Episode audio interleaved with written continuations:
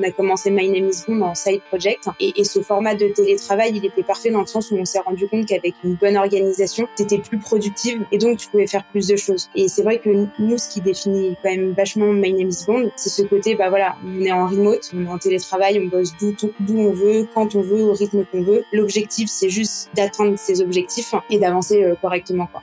On était en confinement. J'ai mis un peu mes missions de conseil euh, sur le côté. Je faisais le strict minimum et puis euh, j'étais à fond sur My Name Bond. C'est devenu euh, à ce moment-là, c'était une obsession. Je suis humaine. Je m'adresse à des humains et j'ai pas envie d'avoir une relation qui est automatisée. Tu vois, je suis pour mmh. l'automatisation, mais pour automatiser des actions qui sont chiantes et pour focaliser sur la relation que tu vas avoir avec les personnes pour échanger un maximum d'informations. Une boîte est la somme de ses compétences et la moyenne de ses talents. Fais-la progresser et elle s'envole. Laisse-la stagner et elle s'effondre. Et la meilleure façon de s'améliorer, c'est d'écouter ceux qui sont déjà passés par là. Je suis Benoît Dubos, cofondateur de Skelesia, le copilote de croissance des startups et TPME ambitieuses. Ensemble, nous allons partir à la découverte des plus belles réussites entrepreneuriales, avec un objectif, comprendre comment créer et développer une boîte de façon saine, rapide et durable.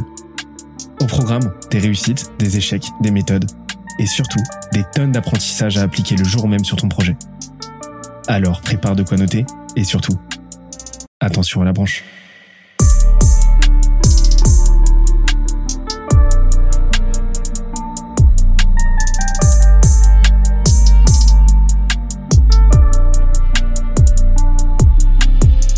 Cette semaine, je reçois Marion et Pierre, cofondateurs de My l'agence qui automatise les réseaux sociaux des startups et TPE. On a parlé du modèle Productized Agency qui leur permet d'accomplir à deux l'équivalent du travail de 25 personnes, de la façon dont ils ont automatisé 99% du parcours de leurs clients et de la stratégie commerciale qui leur permet de signer des nouveaux deals chaque semaine. Le tout avec leurs meilleures pratiques en growth, produits, automatisation et prospection. D'ailleurs, l'épisode est tellement dense qu'on en a fait un PDF récapitulatif. Pour l'obtenir et accéder à ceux des épisodes précédents, on se donne rendez-vous sur scalesia.co, s c a l e z i Dernière chose, n'oublie pas que les meilleures façons de nous soutenir, c'est de nous mettre 5 étoiles sur la plateforme de ton choix, un petit commentaire, ça fait toujours plaisir, et d'en parler à un maximum de monde autour de toi. Let's go. Il fait chaud, c'est le moment idéal pour enregistrer un podcast dans une petite pièce avec le soleil qui tape et tout, donc euh, c'est parti. Et je suis super, euh, je suis super euh, content d'enregistrer cet épisode déjà parce que ça fait un moment qu'on doit l'organiser, parce qu'on a dû le reporter plusieurs fois, et parce que ça va nous permettre de prendre un petit peu de distance avec euh, le, le sacro-saint discours de l'hypercroissance, de la levée de fonds, de, le, de la signature de clients par brouette entière, etc. Là non, aujourd'hui on va on va prendre le contre-pied un petit peu de tout ça. On va arrêter de parler de chiffre d'affaires brut et on va aller parler de d'un modèle beaucoup plus, bah, à mon sens, qui, a, qui, est, tout aussi séduisant, voire même plus à pas mal d'égards, euh, où là on va beaucoup plus se concentrer sur la rentabilité et sur euh, bah, sur euh, sur juste travailler de façon de façon saine, se faire kiffer et faire en sorte que le business travaille pour nous et pas l'inverse. Et pour ça, je suis super super content de recevoir bah, deux deux entrepreneurs avec qui je veux discuter vraiment depuis un moment et et, et qui ont qui vont avoir le j'espère, le plaisir de nous parler de leur, euh, de, de leur projet. Comment ça va, vous deux? Ça va super, merci, euh, merci Benoît. Salut Benoît. C'est euh, la première fois que je reçois deux invités et ça va être super cool parce qu'en fait, bah, vous allez l'expliquer mieux que moi, mais vous avez un, vous avez une boîte, bah, vous êtes tous les deux, vous êtes tous les deux cofondateurs, mais vous avez des rôles très très scindés et euh, et euh, deux rôles en fait qui se complètent énormément. Donc j'ai trouvé ça super intéressant de voilà qu'on en discute euh, qu'on en discute tous les deux euh, tous les deux vous en discutiez tous les deux et que euh, vous nous expliquiez en fait comment vous êtes structuré et comment bah comment tout ça c'est tout ça c'est opéré. mais mais mais avant toute chose, est-ce que est-ce que vous pouvez nous dire nous toucher deux mots sur bah, voilà sur votre parcours rapidement, vous présenter succinctement et puis aussi nous présenter rapidement My Name is Bond pour qu'on puisse se figurer un petit peu de, de quoi on va parler aujourd'hui? Ok, et ben je, je commence. euh, donc ouais, pour t'expliquer un petit peu euh, mon parcours, moi j'ai un, un, parcours euh, très très axé marketing, communication. Euh, J'avais fait un IUT euh, que j'ai adoré où j'ai appris vraiment toutes les bases. après j'ai pas mal voyagé, j'ai bossé dans des boîtes, tu vois, à Londres, à Dubaï. Enfin j'ai pas mal voyagé et en fait quand je suis rentrée en France euh, j'ai voulu me, me, lancer dans l'entrepreneuriat. Je savais pas trop où je voulais aller. Et en fait, j'en ai parlé à Maxime, que tu dois connaître, Maxime Mandel, mhm. qui est un, invité que tu as déjà reçu, qui est mon meilleur ami, qui était euh, déjà dans l'entrepreneuriat depuis bien longtemps et qui, du coup, était la meilleure personne avec qui je pouvais en discuter. Et, et en, en, discutant, on a commencé à, à itérer un peu sur des idées de business et est venue cette idée euh, de vouloir euh, aider des personnes euh, via de l'automatisation. et c'est comme ça qu'on a débuté My Name is Bond et quelques, quelques semaines plus tard, Pierre, mon cofondateur, nous a rejoint dans l'aventure. Pierre, je te, je te, laisse expliquer un peu ton parcours. Passe décisive magnifique. Hein. euh, ouais, bah, du coup, comme euh, comme Marion vient de le dire, je m'appelle Pierre. Euh, je suis cofondateur avec elle donc de My Name Is Bond. Euh, moi, j'ai un parcours euh, d'ingénieur de formation, allergique au code, fan depuis maintenant trois ans du tout ce qui est no code, automatisation, productivité. Et je pense qu'on aura on aura l'occasion d'en parler pendant le podcast. Mais c'est vrai qu'avec Marion, comme tu l'as dit en intro, on a vraiment bien scindé nos deux rôles dans My Name Is Bond. Moi, j'ai commencé euh, en tant que consultant chez SIA Partner.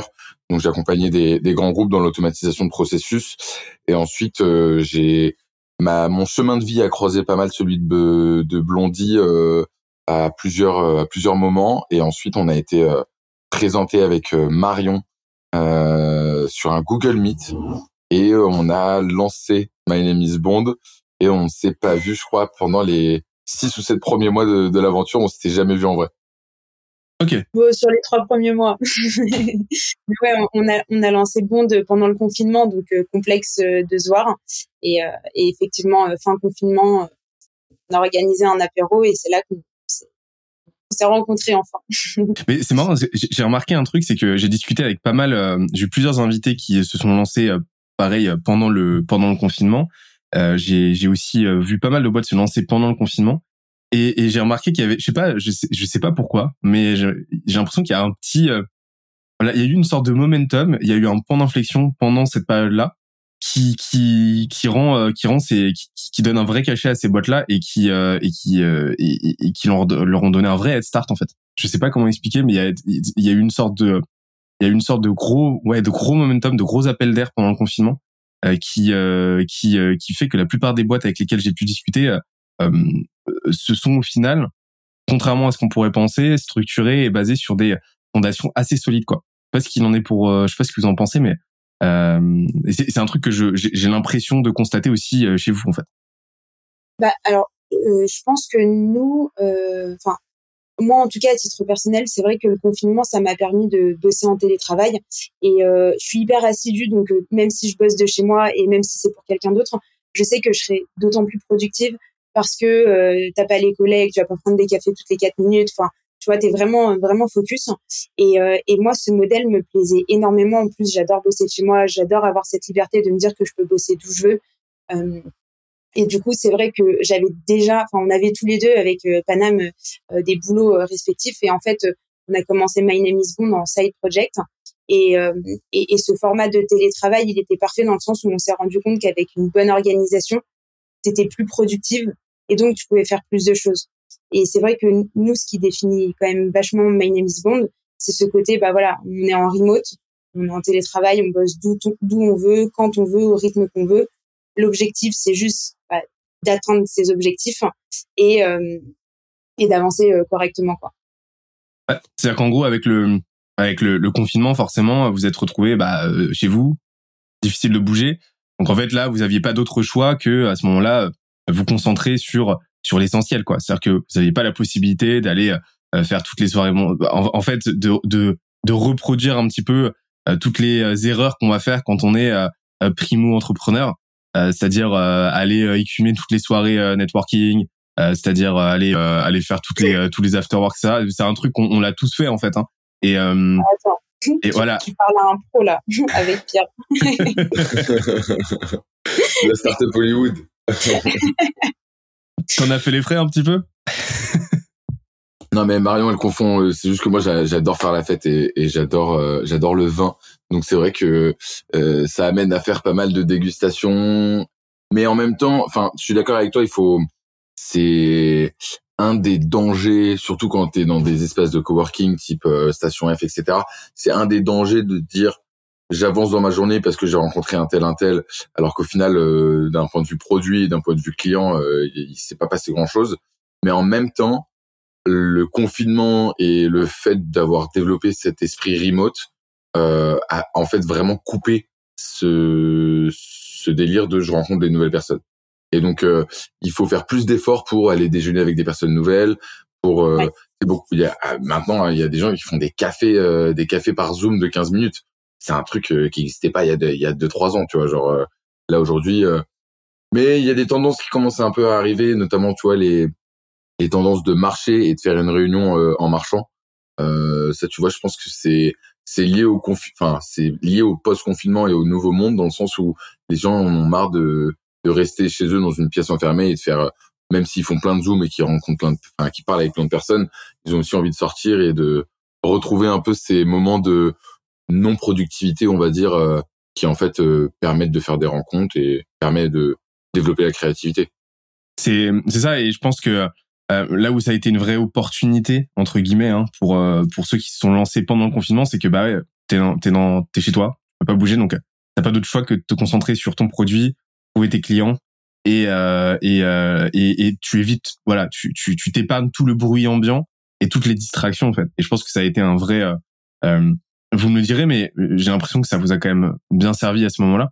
Et euh, et, et, d'ailleurs là là tu, tu tu parlais du fait que tu adorais voyager Marion.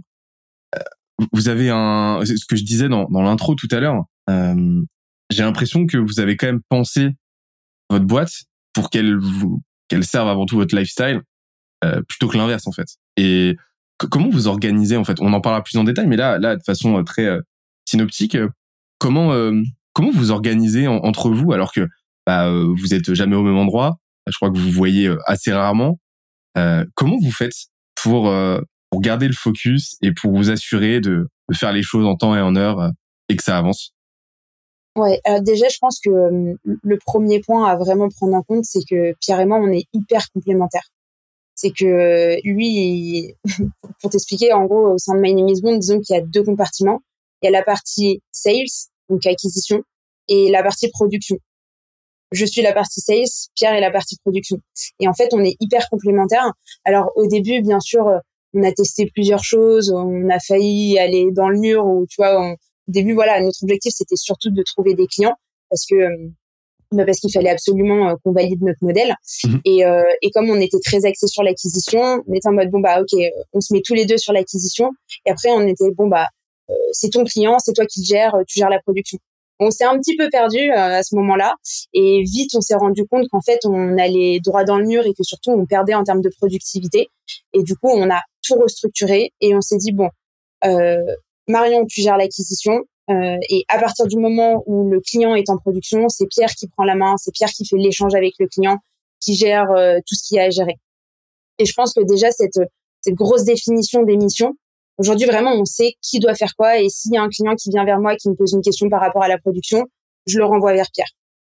Ok, donc c'est là c'est parfaitement scindé et, euh, là vous êtes au, total là vous êtes combien à travailler sur le projet? On est un peu moins d'une dizaine. Euh, on a un peu moins d'une dizaine, ouais. On, bosse avec pas mal de freelance. Ok. Et, et comment ça se structure? Donc là, il y a deux pôles. En gros, il y a le pôle, euh, il y a le pôle, on va dire sales market. Donc le, tout le pôle, on va, on va dire momentum en gros. Et il y a le pôle produit. C'est ça? Qui, qui travaille sur quoi?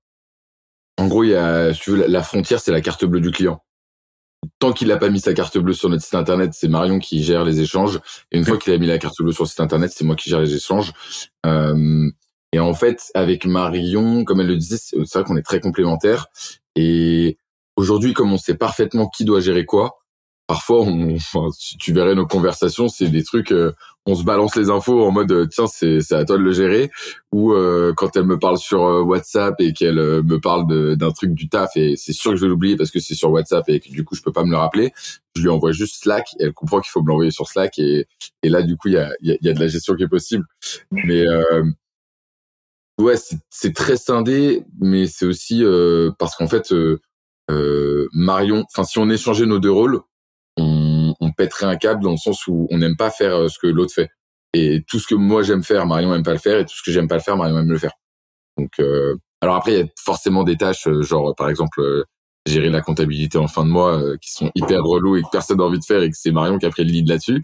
Mais mais voilà, c'est et à un moment donné, il faut aussi que ça tourne, et du coup, il y a des tâches plus reloues que d'autres. Ok, et, donc les freelances, de ce que je comprends, ils bossent. voilà, l'équipe bosse un petit peu plus de ton côté, c'est ça, Pierre Ouais, c'est ça. Il t'aide sur la partie euh, production, en fait. Ouais, c'est sur la partie euh, production qui m'aide. Bah, globalement, euh, nous, on a des programmes donc qui tournent euh, sur les réseaux sociaux et qui permettent d'automatiser des actions pour nos clients sur Instagram, LinkedIn, Twitter. Et en fait, si tu veux, on a mis en place des programmes donc avec de la RPA, de la Robotic Process Automation, notamment en utilisant des briques d'un logiciel qui s'appelle UiPath. Et après, il y a quand même des actions quotidiennes à faire euh, sur les robots, notamment pour euh, les checker, voir que tout le monde euh, tourne bien. Et il y a tout un aspect autour de la technique sur la sécurité des robots, parce que c'est vraiment le jeu du chat et de la souris entre les, les réseaux sociaux et nous, nos actions. Et donc, pour sécuriser les différents comptes, on utilise ce qu'on appelle des proxys. Euh, et ces proxys-là, ça mime une connexion d'un téléphone et donc, il y a plusieurs types de proxys, mais notamment, nous, on utilise ce qu'on appelle des proxys 4G. Donc, ça mime vraiment exactement le comportement d'une connexion à un téléphone. Et ça, pour le coup, euh, ça prend du temps parce qu'il faut les paramétrer, il faut voir qu'il n'y ait pas de problème avec Free, avec SFR, avec Orange. Et après, il y a une autre partie qui prend pas mal de temps, c'est euh, nous, on prend pas de risque avec le compte du client et on a autour de lui des comptes satellites. Euh, on appelle ça des scrappers. Et en fait, ces comptes-là, c'est entre 10 et 15 comptes par client. Et donc ces comptes-là, il faut euh, les développer, il faut leur faire faire des actions, etc. Et donc tout ça, c'est des actions qui prennent beaucoup de temps. Et donc euh, on travaille avec une équipe qui nous qui nous accompagne et qui nous aide à, faire ces différentes actions. Ok, parce qu'il y, a quand même une phase euh, outre l'automatisation, outre le process, il y a quand même une phase manuelle qui est non négligeable. Tu peux pas te charger de tout, en fait, c'est pas possible. Ouais, ouais, c'est pas possible. Sur le volume de clients qu'on a aujourd'hui, c'est plus possible. Parce que du coup là, vous avez combien de clients aujourd'hui? C'est quoi les chiffres là? En deux ans, on a accompagné plus de 1000 clients dans leur croissance. Et aujourd'hui, on a 300 clients actifs. Et quand je dis 300 clients, du coup, euh, ça comprend des clients euh, qu'on accompagne sur la partie LinkedIn, d'autres sur la partie Instagram, d'autres sur la partie Twitter et TikTok. 1000 clients en deux ans, ça, c'est, c'est un bon morceau quand même. Comment ça devenir costaud là et, et, au niveau des... Euh, et, ça vous fait combien là de... Vous êtes à combien de, MRR aujourd'hui qu'on, qu'on se figure un petit peu? Aujourd'hui, on varie entre euh, entre 45 et 50 000 de MRR. C'est pour pour une équipe de de deux personnes full time, c'est beau. Et et donc là euh, donc là 1000 clients en deux ans. Ça, je comprends pourquoi. Euh, la dernière fois, on discutait avec avec Pierre et qui était venu qui était venu faire un live chez nous, qui était qui était qui était vraiment très très stylé. Et tu nous avais expliqué que vous aviez un modèle qu'on appelle productized agency. En gros, vous basez justement euh, bah, le, gros de ce que vous produisez sur euh, bah, sur des outils en fait euh, que vous allez utiliser que vous allez voilà utiliser en synergie. Tu, tu peux m'en dire un petit peu plus sur ce sur ce modèle là en fait? Parce que c'est c'est un vrai game changer en fait. Ouais, mais alors en fait le c'est toujours le c'est enfin il y a vraiment deux camps pilule rouge et pilule bleue c'est soit tu fais du produit soit tu fais de l'agence l'agence tu vends ton temps donc c'est non scalable par définition et euh, le produit, c'est scalable parce que euh, tu vends pas ton temps et c'est revendable, etc. Et nous, en fait, là où on, est hybride, dans le sens où il y a un produit qui marche qu'on pourrait mettre dans la main des clients. Or, l'automatisation, c'est un sujet qui est sensible, surtout sur les réseaux sociaux. Et donc, quand on voit les dégâts qu'est capable de faire, par exemple, un Phantom Buster mal utilisé sur certains comptes de clients, on se dit, OK, les gens n'ont pas confiance dans l'automatisation, on va le faire pour eux et on va les rassurer. C'est pour ça que dans toute la phase de mise en place d'un robot pour un client, il y a énormément de passages où ils sont en direct avec nous et on discute et on échange. C'est pas juste, euh, en fait, c'est impossible aujourd'hui dans le process de démarrer une mission sans que il, ait eu ou Marion ou moi au téléphone. Et ça, c'est un, c'est du coup beaucoup de temps à, à, prendre en compte par rapport à ça. Et donc, le système de Productized Injustice, il te dit le produit, c'est toi qui le paramètres pour ton client et le client, il a rien à faire. Il a juste à te donner ses informations grâce à un formulaire Une fois qu'il t'a donné ces informations-là, c'est un formulaire. Avant, à l'époque, il avait un point avec moi à la fin de tous les mois pour faire le report. Aujourd'hui, on a scalé un peu cette partie-là. Et donc maintenant, il a un dashboard en temps réel de qu'est-ce qui se passe sur son robot, mais il n'a pas la main là-dessus. S'il veut changer quelque chose, il est obligé de m'envoyer un email ou de m'envoyer un message sur la plateforme. Et donc, je pense que là où c'est puissant ce qu'on a réussi à faire, au-delà du produit, parce que bon, l'automatisation, il y a, nous, on a vu 98% de nos concurrents mourir en deux ans et demi. Donc bon, déjà, il faut s'accrocher pour euh, pour garder ce business-là.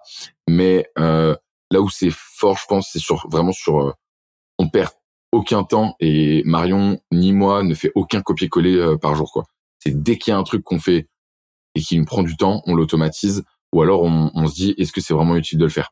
Et ça c'est vraiment game changer parce que du coup dans nos journées, il y a aucune tâche qui est entre guillemets rébarbative, tu vois, genre euh, avant, on a commencé évidemment très très bêtement où par exemple on avait un typeform et nous envoyer un email et nous on copiait-collait depuis l'email dans HubSpot pour ajouter le, le contact. Tu vois mais en fait en itérant on s'est dit mais pas du tout on va faire une intégration directement entre Typeform et HubSpot et après de, de Typeform on est passé à des formulaires Airtable les formulaires Airtable ils sont transformés en plateforme sur Software donc maintenant les gens ils ont une application web où ils peuvent remplir leurs informations donc en fait, il y, a eu, grave de l'évolution et cette évolution-là, elle fait qu'on a vraiment réduit toutes les points de friction sur les tâches qui étaient chiantes et les tâches qui étaient répétitives. Ouais, c'est ça. En fait, surtout, on, s'est posé la question à dire, OK, aujourd'hui, comment est-ce qu'on fait pour avoir plus de chiffres d'affaires? Il y a deux points.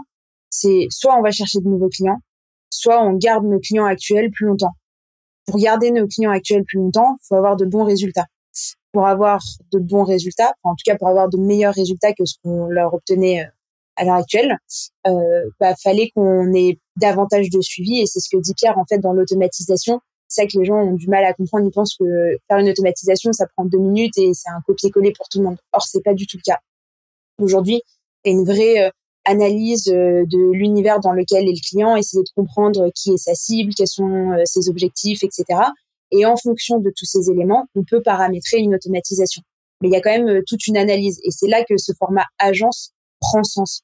Et, euh, et du coup, euh, pour rebondir à ce que disait Pierre, on a automatisé toutes les actions qui étaient complètement chronophages, qui nous prenaient trop de temps et qui faisaient qu'on n'avait pas de temps, enfin, on avait moins de temps en tout cas à allouer aux clients. Ce qui fait qu'aujourd'hui, on a des échanges qui sont beaucoup plus qualitatifs, où on va beaucoup plus loin et où on arrive justement à bien paramétrer nos robots pour avoir d'excellents résultats.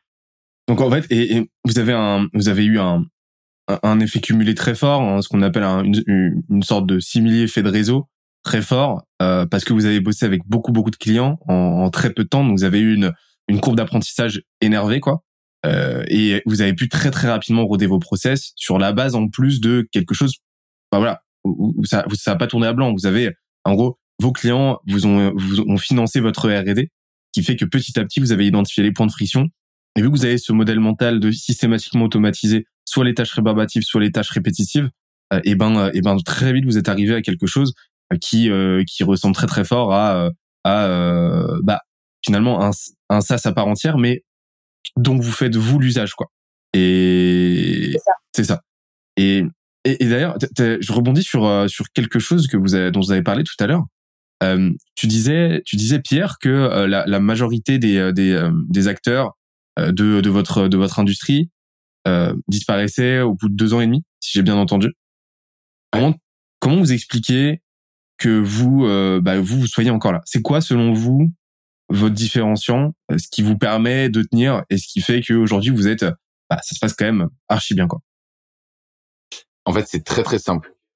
Euh, il y a deux ans, sur Instagram, tu avais un crédit d'action. Donc, en gros, t'étais, enfin, t'étais autorisé de faire 7000 actions par jour. Aujourd'hui, tu es autorisé d'en faire entre 150 et 200. Donc, ça veut dire que les logiciels avant tournaient vachement bien, il y avait pas mal de solutions, etc. Et en fait, il n'y avait pas besoin forcément de mettre beaucoup de filtres. Or, en fait, les résultats de nos clients, ils sont dépendants de ce qu'on va donner comme source au robot. Donc, ce qu'on va lui donner à manger pour qu'il aille chercher des nouveaux followers. Et dans une époque où les gens ils mettaient euh, vraiment des trucs hyper larges, genre euh, tous les followers de Cristiano Ronaldo ou tous les tous les gens qui ont le hashtag France dans leur poste, Là, on arrive dans une période où, comme on a moins de crédit dans le robot, c'est pas que ça marche plus, c'est juste qu'il faut être beaucoup plus pointilleux sur qu'est-ce qu'on va donner à, à, manger au robot. Donc, au lieu, nous, on accompagne beaucoup de restaurants, de bars, etc. Bah, au lieu de dire, bah voilà, tu vas chercher euh, tous les gens qui follow d'autres bars en France, tu dis, bah voilà, sur le rayon de 2 km, tu vas voir euh, tous les comptes Instagram qui ont qui ont enfin tous les comptes euh, Instagram liés à des restaurants et tu vas suivre les différents followers de ces restaurants là. Donc en fait, c'est ce travail là de recherche où on utilise notre cerveau et celui du client euh, parce qu'on fait vraiment bosser nos clients sans qu'ils s'en rendent vraiment compte et hum, ça c'est important parce que c'est un travail que les autres ne faisaient pas parce que ils laissaient dans la main le produit euh, au client, ils disaient ouais ça marche pas ton truc. Et non, c'est juste qu'il faut être beaucoup plus pointilleux sur comment est-ce qu'on met en place les différents robots. C'est-à-dire qu'en gros, vous avez, il euh, euh, y, a, y, a, deux points en fait euh, que j'ai identifié, c'est que premièrement, vous vous avez compris que l'utilisation d'un outil en lui-même c'est rien sans une bonne stratégie. Donc vous avez vraiment rajouté cette brique là stratégie conseil. Et en plus de ça, en gros, on parlait tout à l'heure de cet effet de réseau là et de cet effet cumulé. Plus vous allez bosser avec de, enfin plus vous allez bosser avec un nombre de clients important, euh, plus vous allez être euh, vous-même compétent en fait pour mieux servir à chaque fois les clients suivants. Et on, on en parlait avec euh, avec Andrea Bensaïd de d'Eskimos, euh, où, où, justement ils ont eux ce modèle-là de avec un knowledge management qui est systématique, qui fait que bah, plus ils vont bosser avec du monde et plus et plus ils vont être compétents pour servir les clients les clients à l'avenir. et, et, et, ça devient même pour eux un argument de vente en fait. Et et, et, et ça c'est quelque chose c'est quelque chose ouais, dont on a dont on a tendance à, à, se passer quand on est une agence, quand on fait du service. C'est déjà un mauvais knowledge management, on part quasiment de zéro à chaque fois. Et, et, c'est aussi le gros talon d'Achille des SaaS, comme tu l'as dit. Donc vous, en fait, vous réconciliez un petit peu ces deux modèles. Et, et, l'autre point, c'est comme tu l'as dit, c'est c'est faire bosser le client. Ouais, alors là-dessus, euh, quand on dit qu'on fait bosser le client, c'est que on n'arrive pas avec nos grands sabots à dire, euh, ok, on a compris ce que tu faisais. En fait, on sait qui est ta cible et t'inquiète, on va tout gérer. Pas du tout, comme je te disais, vraiment, euh, chaque client est unique, chaque client a sa value proposition, il a sa cible, euh, et du coup, c'est spécifique pour chaque client. Et du coup, dans notre process, ce qu'on fait, c'est que effectivement, dans un premier temps, on demande à notre client d'avoir une réflexion sur sa cible. Imaginez euh, quels sont voilà les, les, comptes qui sont similaires aux siens, les comptes qui s'adressent à, à la même cible que lui. Et une fois qu'il nous donne tous ces éléments, nous, on fait une analyse par rapport à ce qu'il nous aura donné par rapport aux data qu'on a déjà et par rapport à nous, la réflexion qu'on va avoir en perso par rapport à tous les échanges qu'on aura eu avec le client. Parce que parfois, tu vois, tu es hyper euh, hyper euh, focus à dire OK, euh, moi ma cible c'est ça et toi en fait, tu vas avoir une vision qui est un peu un peu différente. Tu vas dire bah peut-être que tu vois si tu affines un peu par rapport à ça, est-ce que tu as déjà pensé à essayer de toucher cette cible? Ils vont dire ah bah c'est vrai que j'ai jamais essayé. Et comme dans notre process, on est vachement sur du test and learn, c'est-à-dire que par exemple par rapport à Instagram, du coup, on, va, viser des communautés qui sont similaires à la tienne. Et en fait, on a une phase euh, d'optimisation dans notre process où en fonction des résultats qu'on obtient, on va prendre des décisions. C'est-à-dire que demain, si on se rend compte qu'on a un compte cible qui nous ramène moins de 10% de follow-back, de personnes qui nous suivent en retour des actions du robot, nous, on considérera que c'est une communauté qui soit n'est pas intéressée par ton contenu, soit qui n'est pas qualifiée. Auquel cas, ça ne nous intéresse pas. Donc, ce qu'on fait, c'est qu'on arrête les actions vis-à-vis de cette communauté pour nous focaliser sur les autres qu'on est en train de tester qui fonctionnent bien, voire aller en chercher de nouvelles. Donc, on est vachement, euh, tu vois, on, on, reste pas focalisé sur une seule cible. L'objectif, c'est d'avoir une stratégie qui soit assez large où on va tester différentes choses. Alors oui, il y a des choses qui vont moins bien marcher, peut-être, mais euh, voilà, c'est c'est comme ça qu'on arrive euh, à obtenir de bons résultats et surtout d'un point de vue analyse pour nos clients, c'est hyper intéressant même pour eux, tu vois, de dire bah en fait euh, voilà, c'est plutôt cette cible qui est intéressée par ton contenu sur Instagram. Donc regarde peut-être le, le compte en cible en question parce que il y a peut-être des choses sur lesquelles tu peux t'inspirer auxquelles toi t'avais pas pensé. Ok, donc donc en fait il y a, y a, un vrai travail de pédagogie aussi vis-à-vis des clients, c'est-à-dire que euh, vous réussissez à désamorcer cet aspect ce côté, je pense que aussi ça, ça, ça va de pair avec la façon dont, dont vous vendez, dont vous vous positionnez mais vous réussissez par là à désamorcer le côté très, euh, c'est le, le, la, tangente très héroïste de certains clients qui veulent absolument du chiffre et qui euh, qui s'en foutent de comment ça marche, qui veulent juste du résultat, mais un résultat indexé sur on sait pas trop quoi, euh, juste sur euh, sur l'image mentale qu'ils se sont créés en fait. Donc vous, en fait, vous arrivez avec justement cette méthodologie, avec cette pédagogie, avec cette expertise, en fait, et ça vous euh, donne toute la légitimité pour pouvoir lui expliquer que non, il y a des trucs qui vont euh, qui vont pas marcher, des trucs qui vont marcher, mais qu'au final, euh, vu qu'on est dans une logique d'apprentissage, bah ce qui marche pas a autant de valeur que ce qui marche au final. Et euh, et, et, et c'est là qu'en fait vous réunissez un petit peu tous les pans d'un d'un service qui qui qui fonctionne bien. C'est que bah vous vous cassez en fait ce quatrième mur avec le client, qui est souvent le cas. Tu sais, il y a souvent un vrai hermétisme entre les, les, les prestataires qui galèrent un petit peu et les clients. Euh, et, euh, et, euh, et, et, en même temps, bah, vous utilisez la tech à, à, à, votre avantage et vous positionnez de la bonne manière par rapport à la tech. Vous n'êtes pas simplement pourvoyeur, vous êtes aussi, vous êtes, vous, vous rajoutez vraiment cette brique stratégique qui vous donne toute la légitimité, quoi. Ouais, parce qu'on pense beaucoup qu'il y a des outils qui sont très performants, mais qui mal utilisés font, peuvent être un désastre. Euh, c'est pour ça qu'on on focalise beaucoup plus là-dessus et c'est vrai que bon après moi c'est plus ma casquette euh, du coup euh, marketing qui parle mais je trouve ça tellement plus intéressant de de mettre en place une stratégie et alors oui la finalité ça va être euh, l'automatisation qui est plus la partie de Pierre et qui l'adore et moi ça va vraiment plus être le fait de, de réfléchir sur la stratégie et d'aller chercher voilà d'aller au-delà de ce que le client a pu déjà tester et et de tester de nouvelles choses quoi. Ok. Et pour revenir un petit peu sur la, la, la, la genèse, euh, vous êtes en confinement. Euh, donc là, euh, là Marion, tu euh, t'en discutes avec euh, avec Maxime, hein, Maxime Blondel. Très bon épisode d'ailleurs. Finissez l'épisode en cours et ensuite allez écouter celui de, de Maxime. Très bon épisode. comment ça se passe là? Et, c'est quoi les premiers mois? Vous, vous partez de zéro, vous avez l'idée. c'est quoi le processus? C'est quoi le, comment ça s'est passé? Le processus, il était très simple. Euh, on s'est dit avec Maxime, on a une idée, on la vend, et si on a cinq personnes qui nous disent go, on développe l'idée. Donc, euh, je suis allée sur LinkedIn, j'ai contacté un maximum de personnes, je leur ai vendu quelque chose que je ne connaissais pas trop, enfin, pas que je ne connaissais pas. Euh, disons que l'idée et la raison pour laquelle on a décidé de développer cette idée, c'est que pour moi-même avoir bossé beaucoup dans le marketing, dans la communication, euh, j'étais toujours confrontée à ces problématiques euh, d'accroissement de la communauté de manière qualifiée pour derrière en faire de la vente, etc. Et, euh, et, je savais qu'il y avait des actions qui étaient hyper chiantes à faire, mais qui ramenaient beaucoup. Et du coup, je me suis dit, en fait, autant proposer de l'automatisation, d'autant plus que je sais qu'aujourd'hui, ça se fait de moins en moins parce que les personnes ont moins confiance, parce que ça marche pas aussi bien qu'avant, et c'est ce que Pierre disait, parce que justement les limites d'algorithme sont resserrées. Mais j'y crois encore énormément.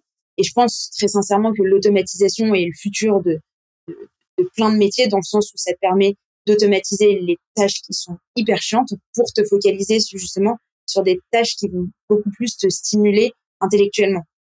Et, euh, et, donc voilà, on avait cette idée et, euh, et donc, euh, je pars sur LinkedIn, je contacte un maximum de personnes et je leur vends cette idée d'automatiser euh, leur prospection sur les réseaux sociaux, que ce soit LinkedIn, Twitter ou Instagram. Et, tu leur envoies quoi? Je leur envoie, ah oui, parce qu'on avait trouvé notre nom, donc My Name is Bond. Et en fait, on a beaucoup joué sur le, le branding parce qu'on pense aussi que c'est le branding aujourd'hui. Bon, même si ça fait pas tout, hein, attention, je pense que maintenant il y a tellement de boîtes qui se créent que pour être vraiment différenciant, le branding a son importance. Euh, donc on, avait ce branding d'agent secret. D'ailleurs, pourquoi l'agent secret? Parce qu'en fait, on s'est tout simplement dit qu'on avait une position un peu d'agent secret, c'est-à-dire que on, faisait des actions pour nos clients, mais personne ne s'en rendait compte. Donc, euh, donc on a tout simplement joué sur le branding. Et, euh, et en vrai, je me suis vachement éclatée parce que j'envoyais des messages, tu vois, en mode Hello agent, je suis Marion, j'ai une mission pour vous? Enfin voilà, c'était hyper drôle. Et puis je pense que tu vois, on était en plein confinement, les gens avaient besoin de rigoler on était dans un monde genre hyper sérieux, hyper stressé. Et moi, j'arrivais, euh, mode grosse déconnade, on est sur LinkedIn, réseau professionnel, euh, mais voilà, j'envoie un message, euh, un message plutôt drôle. Et, et ce qui est drôle, c'est que j'ai directement contacté des, des décisionnaires, donc tout ce qui est CEO, directeur, etc.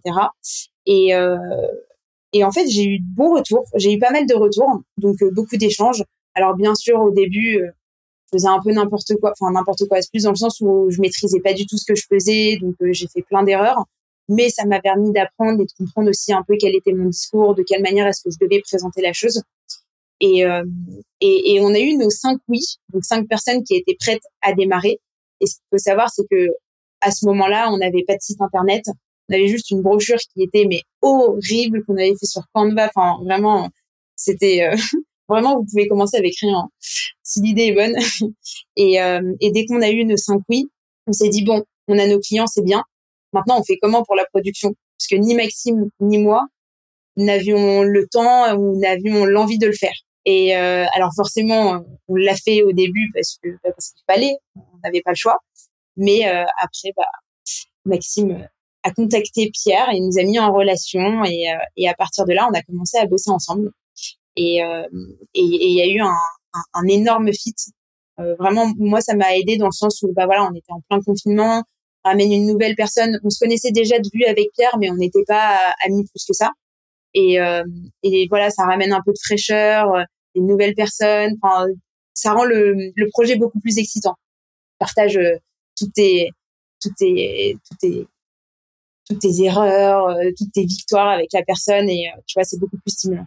Donc, si je si je refais la le, le, fil rouge, vous avez un vous avez une idée euh, avec avec Maxime, vous créez une brand donc, euh, vous trouvez le nom. D'ailleurs, j'aime beaucoup l'idée. Je sais pas si c'est volontaire. Je pense que ça l'est, mais entre My Name is Bond, le, côté agent secret, et Bond en anglais, qui veut dire créer du lien sur les réseaux sociaux, etc. Euh, j'aime beaucoup justement ce double sens.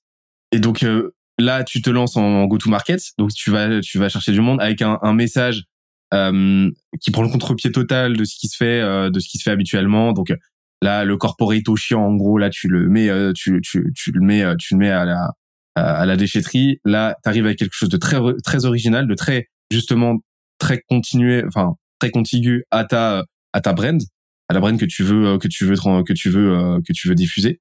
Et, euh, là, tu trouves tes, tes, tes, premiers clients, tu trouves tes demandes avec un ce qu'on appelle un product zeitgeist fit aussi fort, c'est-à-dire que t'arrivais dans un moment où le timing était super propice en fait, parce que les gens étaient en demande à la fois de nouveautés, ils avaient le temps aussi, etc. Donc, tu as vraiment fait levier de ça. Et là, vous êtes mis dans la sauce parce que vous avez eu de la demande. Et maintenant, il a fallu, euh, il a fallu trouver euh, comment maintenant exécuter, comment délivrer. Et c'est là que euh, c'est là que, que Pierre est rentré, est rentré, est rentré dans, dans, dans, a fait son entrée en fait sur scène. Et, et, et, la suite, on la connaît en fait. J'ai bien, j'ai bien résumé ou? Ouais, c'est ça, exactement. Trop bien. Et, ça, ça s'est passé en combien de temps? En, en, combien de temps t'as trouvé tes, euh, t'as trouvé tes, allez, dix premiers clients? De, l'idéation jusqu'à la signature du dixième quoi alors 10 clients. Alors je sais que les cinq premiers, en gros les cinq oui, on les a eu au bout d'un mois. Euh, et après nos dix premiers clients, on les a eu, je crois, au bout de deux mois, je crois à peu près. Ouais, c'est ça, parce qu'après il y a eu l'été. L'été, on est parti euh, en vacances ensemble tous les trois, et euh, et on avait déjà plus de 10 clients. Donc euh, c'est allé, c'est allé relativement vite, c'est vrai. C'est c'est beau quand même. Et on en reparlera de justement comment tu as fait tout, tout à l'heure de comment tu as fait comment tu as fait et comment tu fais pour les signer. Mais euh, mais justement là, là, je retourne un petit peu la question à Pierre. Là, là, t'arrives, tu reçois un message de, de Maxime qui dit, eh, euh, on a une bonne nouvelle, mais on est dans la merde. je l'imagine un petit peu comme ça le message. Viens, on s'appelle, je t'explique. Et puis t'expliques que là, bon bah, ils ont une idée. Euh, L'idée, ils l'ont vendue à 10 clients qui attendent maintenant, et ils ont rien. Alors déjà, toi, c'est quoi ta réaction? Et, et ensuite, euh, qu'est-ce que tu fais? Là, là, tes dix premiers clients, comment tu fais pour bah, pour te dire bon bah ok, bah là, faut délivrer quelque chose. Euh, il faut bien commencer euh, quelque part. C'est quoi les premières steps? C'est déjà ça ça a commencé parce que j'ai fait un j'ai écrit je me vraiment je me faisais chier sur LinkedIn et j'ai écrit un article mais en, en deux heures sur les RPA et je me suis dit que ça allait faire plaisir à mes à mes boss tu vois euh, dans mon cabinet de conseil. Et en fait, euh, je pense que Maxime, il est tombé dessus et il m'a dit, mais attends, euh, on a besoin de ça, nous aussi. Bah en fait, moi, à ce moment-là, ça, ça a pas mal changé depuis, mais à ce moment-là, je suis un phobique administratif qui a toujours voulu faire de l'entrepreneuriat. Et là, tu arrives, tu me proposes une idée, il y a le site internet, la boîte elle est faite, il y a les cofondateurs, le design, moi je suis naze en design, tout est fait et tout. Je me dis, bon, à la base, notre design c'était un emoji, mais euh, je me dis incroyable, genre, il y a plus qu'à. Et moi, j'aime bien être dans le jus, dans la sauce. Euh, J'aime bien ça. Et donc là, gros défi quoi. Genre, je je ne concevais pas de décevoir un client ou de rembourser un client. Et donc du coup, je me suis dit là, les paiements ils sont là. Il y a plus qu'à. Et donc, bah heureusement, on était en confinement et donc j'ai mis un peu de côté mes missions de conseil. Il faudra pas que sa partenaire entende ce podcast, mais j'ai mis un peu mes missions de conseil euh, sur le côté. Je faisais le strict minimum et puis j'étais à fond sur ma Miss Bond. C'est devenu à ce moment-là, c'était une obsession. Donc en gros, t'es arrivé pied sous la table, euh, pied sous la table quoi. Ouais, je suis arrivé, le stripe était fait, et il y avait des encaissements. et donc euh, donc euh, donc là on a on, voit bien se dessiner le euh, justement ce, ce point névralgique de la carte de la carte bleue du client. Et juste pour faire la voilà un, petit un petit amuse-bouche par rapport à tout à l'heure on va pas vraiment rentrer dans le cœur de, de toute la partie produit mais tu mets quoi en place? C'est quoi les, les, premières actions que tu as mises en place d'un point de vue vraiment produit d'un point de vue production pour les clients? Un Google Sheet Au tout début, c'était un Google Sheet euh, où déjà, euh, enfin, en fait, si tu veux, l'information, elle était éparpillée, mais on, comme tout démarrage, mais c'était c'est lunaire. Quand j'y repense, ça me donne des boutons. Euh, il y avait des trucs dans les mails, il y avait des infos dans les textos. Marion, elle parlait sur LinkedIn avec des clients. Après, elle leur parlait sur WhatsApp. Après, elle leur parlait sur Slack. C'était complètement éparpillé moi, ça me, j'étais là, ok, il y a un moment donné, il va falloir que je centralise parce que là, je comprends rien. Donc, j'ai commencé par un Google Sheet. Comme ça, c'était plus pour la, la gestion euh, en interne de l'agence. Euh, après, sur la partie produit, euh, en fait, c'était euh, à mettre en place, c'était assez simple par rapport à ce que je faisais moi techniquement pour des clients. En fait, j'avais l'habitude de travailler sur du SAP, sur du Salesforce, et donc en gros, sans rentrer trop dans la technique, mais si tu veux, les robots, euh, en fait, si tu veux, quand tu des actions, tu as deux façons de le faire. Si on prend l'exemple d'une maison, soit tu passes par la porte d'entrée, soit tu passes par la porte de garage. La porte de garage, c'est les API. Donc, c'est-à-dire qu'en gros, c'est deux développeurs qui parlent entre eux et ils parlent entre guillemets chinois et ils s'envoient des informations. Et après, tu as la porte d'entrée. Et la porte d'entrée, c'est euh, un humain qui va sur un site internet et qui fait des actions dessus. En fait, nous, nos robots, ils passent par la porte d'entrée. Ils passent pas par la porte de, du garage Là où beaucoup de solutions comme Phantom Buster par exemple, euh, Wallaxy, etc., eux ils passent par la porte du garage. Nous on passe par la porte d'entrée. Donc on a besoin de se de s'ancrer sur des sites internet sur ce qu'on appelle des sélecteurs. Et les sélecteurs ils se basent sur le code du site internet. Donc c'est des balises HTML. C'est comment a été créé le site. Et moi je faisais ces robots là pour des clients. Et en fait les solutions qu'on avait c'était souvent des sites intranet, donc euh, codés avec les pieds. Euh, c'était des solutions SAP et Salesforce sur mesure, donc euh, avec des modules bizarres, etc. Et à mes robots, je pouvais même pas leur donner des balises HTML, je leur donnais juste des impressions écran. Et je disais, quand tu vois ça sur l'écran, il faut que tu appuies sur tel bouton. Donc c'était, on était vraiment où je tirais le produit dans son maximum. Et là, quand je suis arrivé et on m'a demandé de le faire sur LinkedIn et sur Instagram, bah, c'était trop facile. Dans le sens où le site, il est codé parfaitement, les balises HTML, elles sont statique et non dynamique. Euh, donc c'était vraiment, euh, enfin j'avais déjà essuyé. Il y a quand même 180 heures de formation euh, sur UiPath et moi j'étais certifié sur sur le produit. Donc en vrai c'était beaucoup plus simple à mettre en place que que n'importe, enfin que tout ce que je faisais avec les clients quoi de de. Ok. Donc t'es arrivé, t'as commencé déjà à structurer d'un point de vue on va dire data, d'un point de vue process, mettre en gros un process minimal viable pour éviter que ça parte dans tous les sens. Parce que forcément dans voilà, dans les fusions euh, de la création avec le momentum qui se dessinait, etc. Forcément, bah, euh, voilà, Marion, euh, Marion, bah, vraiment, elle se concentrait sur signer, sur signer et pas forcément sur sur tout centraliser, etc. Donc toi, t'es arrivé, t'as commencé à mettre de l'ordre dans tout ça, histoire que histoire que ça scale le plus possible en fait, pour éviter qu'à un moment donné vous vous retrouviez avec une trop forte dette dette en matière de technique et de process. Et tu as commencé à mettre les mains dans le cambouis sur la question de ok voilà les clients ont signé pour ça maintenant comment est-ce que je produis pour euh, pour eux? Et donc tu as fait euh, t'as as fait levier de de tes compétences. Donc tu es euh, t'es allé t'es allé sur UiPath voilà t'as utilisé UiPath principalement et t'as commencé comme ça ouais c'est exactement ça. Et en fait tu veux si on avait gardé la même organisation qu'au début là aujourd'hui on devrait être une équipe de allez 25 20 25 tu vois mmh. facile. D'accord, ok. Donc là, tu estimes que tout ce que tu tout le travail que tu as fait là d'automatisation et aussi de voilà d'apprentissage sur la durée, ça fait qu'aujourd'hui ça ça vous permet de bosser à deux plus avec une équipe de, de freelance qui sont pas du coup full time, hein, ce que je comprends. Euh, ça, ça, vous permet de, de, de produire en termes d'output l'équivalent de 25 personnes. Ouais, large, euh, largement. Déjà de 1, de 2, moi je suis pas à 100% euh, sur My Name is Bond. Globalement là, je suis à 50% dessus. Marion, elle est à, elle est à 100%. Euh... Et je suis à 100% que depuis euh, septembre. Ok. En gros, il s'est passé pas mal de temps où euh, tu vois. 100%. Ouais, c'est un peu. Okay. En fait, au début, vraiment Bond, c'était surtout euh, un la volonté d'entreprendre, mais surtout d'avoir un side project qui nous permette d'avoir euh, un peu plus de sous. Donc, on, avec Pierre, on avait nos boulots respectifs. On les a euh, eus pendant pendant quoi? Pendant six mois, presque un an. Ouais, quasiment pendant un an. Au bout d'un an, on a eu la bonne idée de partir sur d'autres projets à côté. Et euh, moi, c'est après en septembre, je me, j'ai fait un peu un, un, un ras-le-bol, euh, pas un, un ras-le-bol de l'entrepreneuriat, mais beaucoup de boulot euh, avec les confinements et tout. Je faisais des journées de 14 heures et je me suis dit, ok, euh, faut que je me recentre sur une chose. Euh, et en fait, je me suis rendu compte que My Name is Bond, c'était tout ce que j'aimais dans le sens où on aidait énormément de personnes. Il y avait ce côté sales que j'adore, sachant que de base, je suis pas du tout sales. J'aime pas vendre, je déteste ça. Donc c'était un vrai challenge pour moi.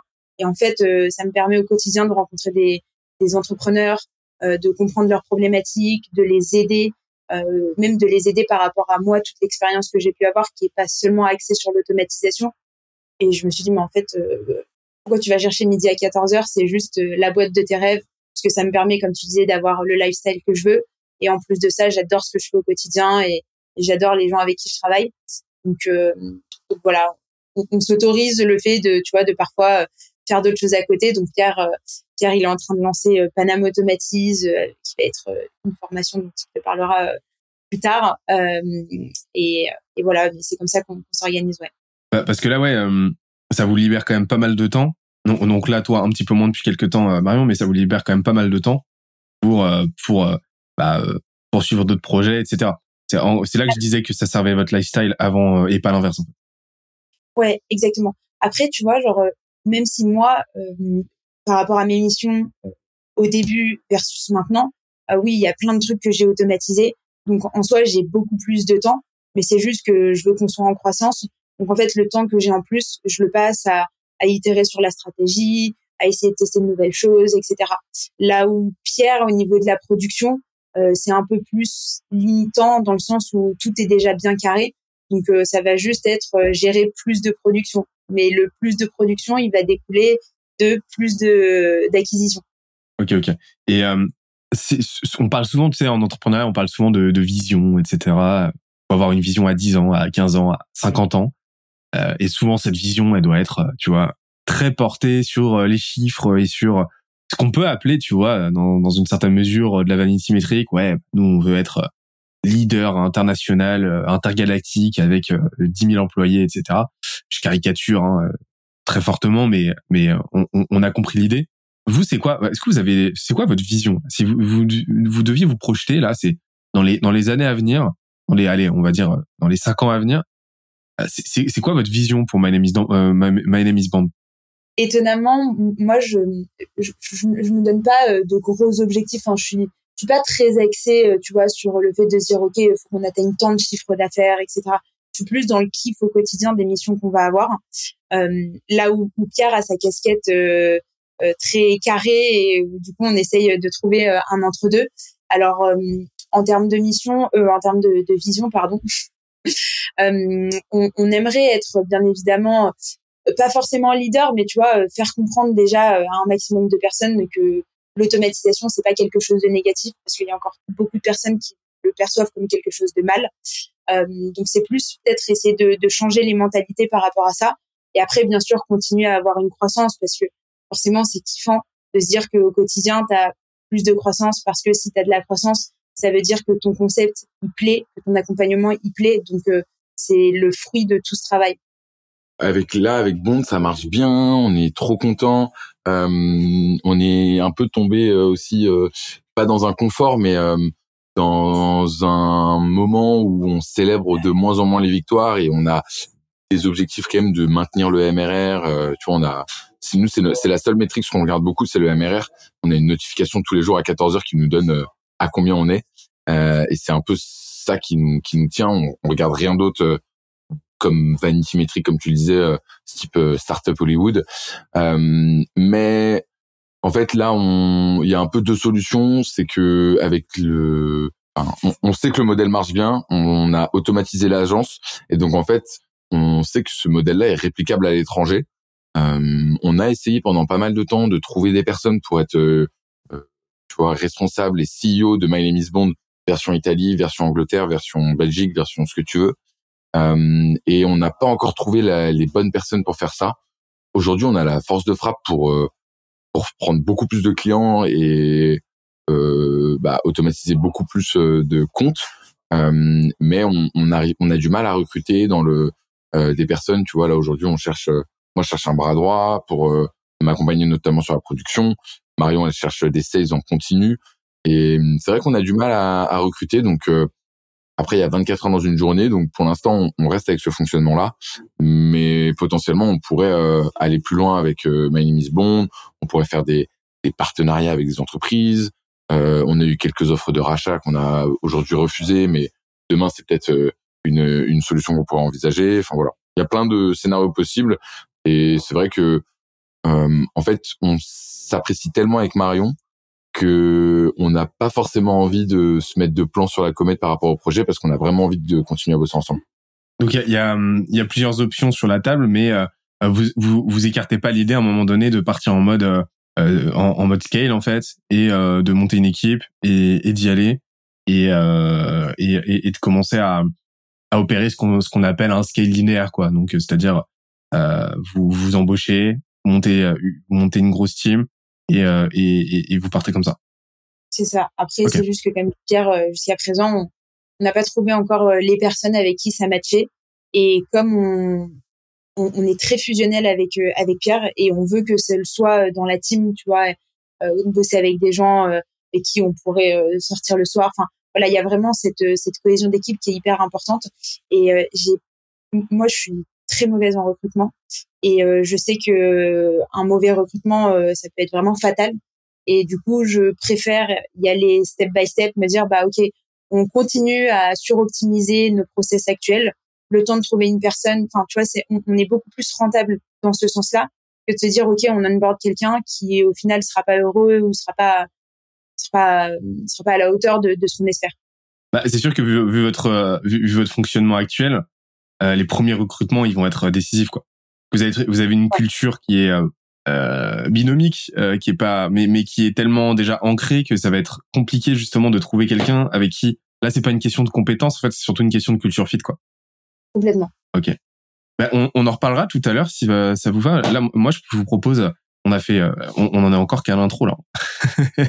Souvent les intros, j'ai remarqué durent la moitié de l'épisode, mais euh, mais c'est cool parce que ça permet de vraiment de poser les bases et puis ça permet de parler des voilà des sujets un petit peu globaux dont on aura moins l'opportunité de parler dans dans le cœur du podcast parce que euh, je, je l'avais expliqué, hein, nous, enfin le, le, podcast, on le structure sur la base de de ce qu'on appelle les cinq piliers chez Skillesia. Donc c'est les les cinq briques élémentaires qui permettent à une boîte de de, de prospérer, de grossir de façon saine, pérenne, durable et potentiellement rapide. Et, euh, donc ces cinq piliers, c'est quoi? C'est euh, ces cinq, euh, bah, c'est les cinq pôles en fait qui doivent travailler en synergie ensemble. Donc c'est pas des, c'est pas des silos, c'est vraiment des des, des, briques qui se nourrissent les unes les autres. C'est déjà le marketing, donc comment la boîte se positionne, comment comment elle se brand. Donc voilà, ce, ce, duo là, ce diptyque positionnement branding. la distribution, comment elle génère ses opportunités, comment elle se fait voir en fait par les bonnes personnes, par les bons segments de marché. Euh, et la partie euh, étude de marché, euh, donc qui doit être en flux et pas en stock, hein, donc elle doit être continue. Ensuite, il y a la partie offre et produit. Donc là, du coup, dans, dans votre cas, on va parler de toute la partie tech. La partie vente, donc revenu, donc comment bah, comment vous closez en fait les, les leads que vous générez dans, dans votre cas. Et, et ensuite, on a la partie growth, donc comment bah, comment vous opérez votre votre croissance, comment vous la modélisez, comment vous la systémisez, comment vous l'optimisez? Et puis après, on a tout le système entrepreneurial dont on parlera un petit peu moins aujourd'hui parce que bah là, euh, vu, votre modèle, euh, le système entrepreneurial, c'est principalement la partie people, euh, management, recrutement. Donc, ce qui est moins, ce qui est moins, ce qui est, ce qui est, ce qui est moins une question aujourd'hui dans votre cas. Si ça vous va, j'aimerais bien qu'on commence un petit peu sur la partie marketing. pourquoi? Parce que j'aimerais bien comprendre déjà quelle a été avec avec Maxime à l'époque, quelle a été votre votre logique pour vous positionner sur ce secteur, etc. Ça, ça a été quoi? Donc, euh, votre positionnement, euh, de, de, ce que j'en ai compris, est très corrélé à l'idéation, en fait, euh, à l'idée en elle-même. Euh, C'était quoi votre processus réflexif à ce point-là, à ce moment-là? En fait, ce qu'on s'est dit, c'est déjà quelle est la. En gros, on, sert à quoi? Euh, on va aider nos clients à générer plus de leads, à leur donner plus de visibilité même quand ils font autre chose. Donc euh, à partir de là, on a réfléchi un petit peu et on aime bien, euh, on aime bien euh, avoir des univers. On aime bien quand des boîtes ont leur propre univers. Et du coup, la réflexion, elle a été vraiment assez rapide. C'est venu comme ça. On s'est dit ah, agent secret, espion, James Bond. Là, on s'est dit oh, My Name is Bond. On s'est dit ah c'est cool. Et après, on s'est dit en plus il y a des personnages dans My Name is, Bond.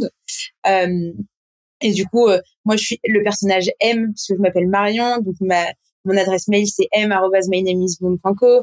Pierre, c'est euh, le personnage Q. Enfin, tu vois, on s'est dit, il y a un univers qui est sympa. Il y a, il y a, il y a un truc à prendre là-dessus. D'autant plus que euh, moi, la problématique que j'ai, c'est que j'adore le marketing. Je suis hyper sensible à tout ça. J'adore les boîtes, tu vois, qui, qui ont un marketing qui est, enfin, voilà, qui se démarque des autres. Et je trouve que dans l'automatisation, c'est donc beaucoup de SaaS. Et par définition, je trouve que les SaaS sont hyper boring. Et j'aime pas du tout le marketing qu'ils ont. Euh, ça donne pas du tout envie. Euh, c'est pas, c'est pas, c'est pas friendly. Et je trouve ça trop dommage. Et je me suis dit, je pense qu'il y a un, vrai tournant à prendre là-dessus, à se dire, bah en fait, euh, les gars, l'automatisation, c'est sexy. Et donc, euh, on, est parti euh, plus dans ce sens, à se dire, bon bah, ok, quand même, voilà, on a quand même cette position un peu d'agent. Euh, essayons de, de, leur donner une vision euh, différente de ce qu'ils ont de l'automatisation et d'arrêter de voir ça comme quelque chose de, de mal. Euh, et on, on l'a tout simplement appliqué comme ça. On s'est dit, bah, on, on, va tester ce branding. Au pire du cas, si ça plaît pas, bah, on pourra toujours changer. Mais en tout cas, nous, ça nous plaisait et c'était aligné avec la vision qu'on avait de l'automatisation et, et, de ce qu'on voulait montrer aux gens.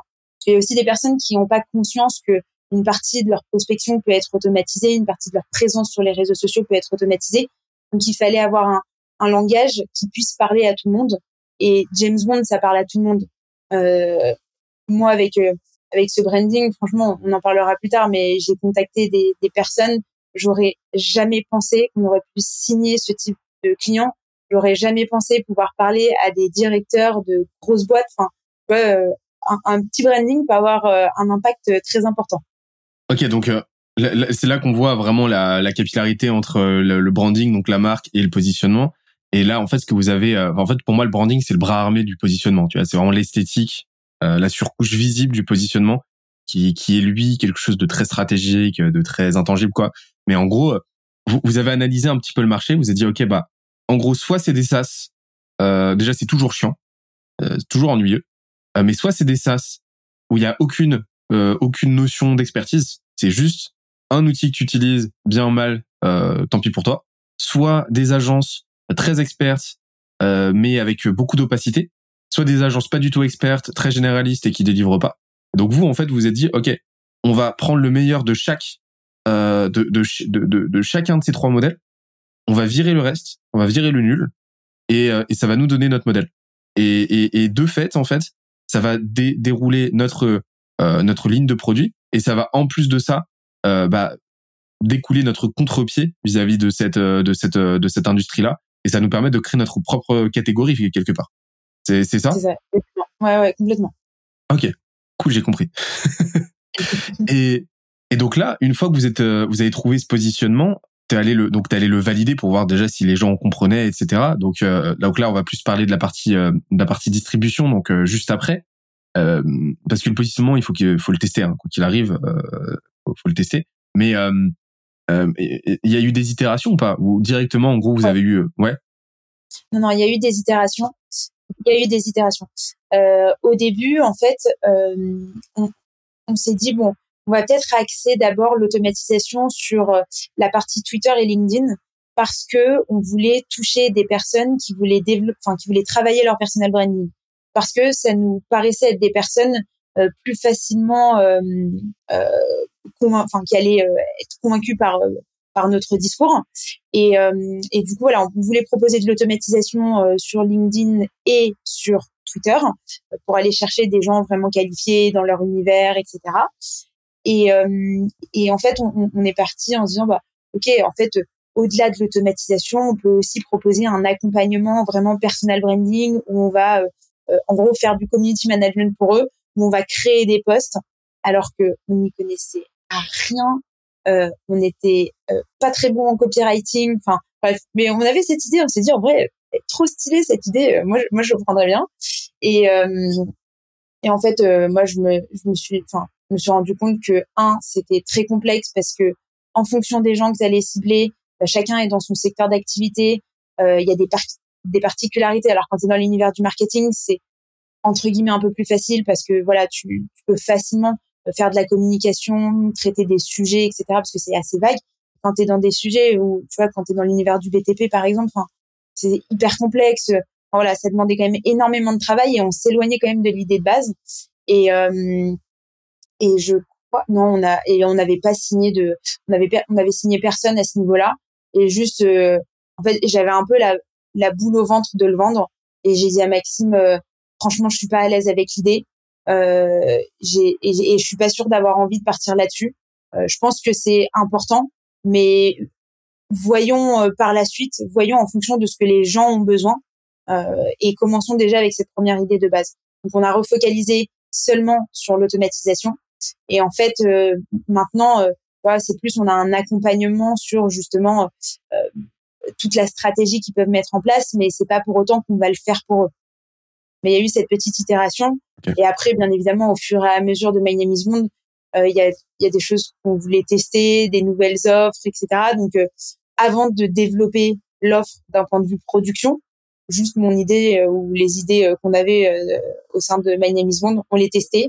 Et si on avait suffisamment de personnes qui nous disaient go, bah là on développait euh, on développait l'idée et Pierre euh, mettait toute la production euh, en place pour pouvoir pouvoir justement que ça roule. Ok, donc il y, a, y, a, vraiment il y a vraiment une, une, une, vraie continuité, un vrai systématisme dans voilà l'idéation et, et, le test. Ça vraiment systématiquement le, le, truc vous le testez le plus vite possible et vous le testez pas en allant demander du feedback, non vous essayez de le vendre en fait. Oui. Systématiquement. Et surtout Ouais, et hum, ça c'est une règle et c'est c'est Pierre qui l'a mis en place parce que moi je suis je fonce quand j'ai une idée, euh, je, je veux tout tout de suite. Et Pierre il me dit oh là calme-toi, trouve-moi cinq clients qui me disent oui et après je mets en place tout le process. Et en vrai euh, ça nous a grave aidé parce que ça nous a fait gagner énormément de temps. Enfin ouais on, on a foulé la catastrophe avec moi par rapport à ça. Et si t'en as que quatre qui signent, vous y allez pas? Non, non, ça va. On est, on est. À, en fait, c'est le, c'est toujours le jeu. Euh, quand quand t'es au tout début, t'es hyper euh, flexible euh, et hyper. Euh, je déteste ce mot, mais je vais l'utiliser agile dans le sens où euh, voilà, il y a une nouvelle offre, bah, tu la mets en place. Dis-toi que au, début, pendant même très longtemps, je vais dire 80% de de l'historique de Bond, pour démarrer une mission avec nos clients, on leur envoyait un lien de paiement ChargeBee par email juste un URL ChargeBee. Et ils remplissaient, et une fois qu'on voyait qu'il y avait le paiement sur ChargeBee, on envoyait les autres étapes. Donc c'était hyper manuel, tu vois. Et là aujourd'hui, il y a une plateforme qui est reliée à Stripe. En fonction de si le paiement il est il est accepté, ça l'envoie sur le bon formulaire de sa bonne offre, etc. Et donc quand Marion elle me dit ah j'ai une nouvelle idée de robot, euh, ça va être euh, le robot le plus futuriste du monde, et que elle me dit tu peux le mettre sur la plateforme? Moi le mettre sur la plateforme, ça me demande quand même euh, bah, de, de, repenser un peu la plateforme, d'ajouter une offre avec euh, le plan Stripe, etc., etc. Donc de un peu améliorer les automatisations et les mettre en place. Donc je dis piano piano, genre euh, déjà vends-le et une fois que ce sera vendu, faisons-le à l'ancienne sur cette offre-là et une fois que ce sera vendu, on, on le mettra sur la plateforme. Et c'est vrai que d'un point de vue marketing et d'un point de vue vente, tu as l'impression que tout ton process va être euh, décisif justement dans le fait que la personne va dire oui ou non. Alors qu'en fait, pas du tout. Si la personne est convaincue par ce que tu lui vends, bah, elle va faire le process, même s'il est effectivement pas aussi optimisé que qu'il est sur sur les autres offres qu'on a déjà en place depuis deux ans. J'interromps l'échange 30 petites secondes pour te dire de ne pas oublier de nous ajouter une petite note des familles sur Apple Podcast ou sur la plateforme de ton choix. Tu connais la chanson, ça nous aide très fort à faire connaître euh, le podcast au plus de monde possible. Allez, on reprend. On en revient à la notion de, product market fit. Tu sais, il y a différents degrés de product market fit. Euh, donc tu vas tu vas avoir des product market fit, on va dire, euh, mais voilà, assez faibles, peut facilement perdre c'est là souvent que tu as besoin d'être très bon en vente, euh, d'être très bon en marketing, etc. pour que ça se vende. Euh, et tu as des product market fit euh, très très forts où peu importe la façon dont tu le vends, peu importe le nombre de frictions que tu que tu que tu ajoutes au client volontairement ou involontairement, il trouvera toujours un moyen de bosser avec toi, il trouvera toujours un moyen de rentrer sa carte quoi. Et, et ça c'est un bon filtre justement pour quantifier ton product market fit, c'est à quel point j'arrive à signer malgré malgré euh, malgré ma, nullité même volontaire en fait en, en, en, vente, à quel point quand je fais de l'anti-vente, à quel point quand je fais le process le plus éclaté au sol possible, à quel point j'arrive à vendre quoi? Et c'est un super moyen de, de mesurer ça. Donc c'est, et, du coup en fait c'est un truc que vous émulez avec ce process là où vous, vous récupérez, enfin vous, vous, vous, réutilisez votre process de l'époque qui en était pas un en fait c'était juste quelque chose de très manuel, de pas forcément très agréable d'un point de vue expérience d'achat euh, pour le client, mais au moins vous ça vous permet de voir euh, bah de, de, de, de, vraiment quantifier à quel point ils sont prêts à bosser avec vous et à quel point ils sont prêts à bénéficier de cette solution. C'est c'est c'est c'est très très franchement c'est vous en rendez peut-être pas compte mais c'est une méthodologie euh, vraiment déjà très opérationnelle et, et, et, très puissante pour euh, tester de nouveaux euh, nouvelles idées et pour euh, aller trouver de nouveaux relais de croissance. Donc vraiment trop cool. Et, et, et j'aimerais qu'on parle un peu de la partie branding aussi. Donc on a parlé du nom tout à l'heure, mais avec plaisir si tu as d'autres d'autres inputs à nous donner et, euh, et, et qu'on parle un peu de, de, votre logique pour créer votre marque, parce que vous l'avez créé euh, de, de, de, zéro dès le premier jour en fait, parce que ça a été un petit peu votre fer de lance. Là où beaucoup de boîtes vont euh, vont très souvent euh, procrastiner un petit peu le branding et vont le voir un peu comme une surcouche euh, plus tard quoi. Donc c'est c'est rarement quelque chose c'est rarement quelque chose sur lequel on se concentre au, au, tout début. Ça a été quoi votre cheminement de pensée avec Maxime à l'époque?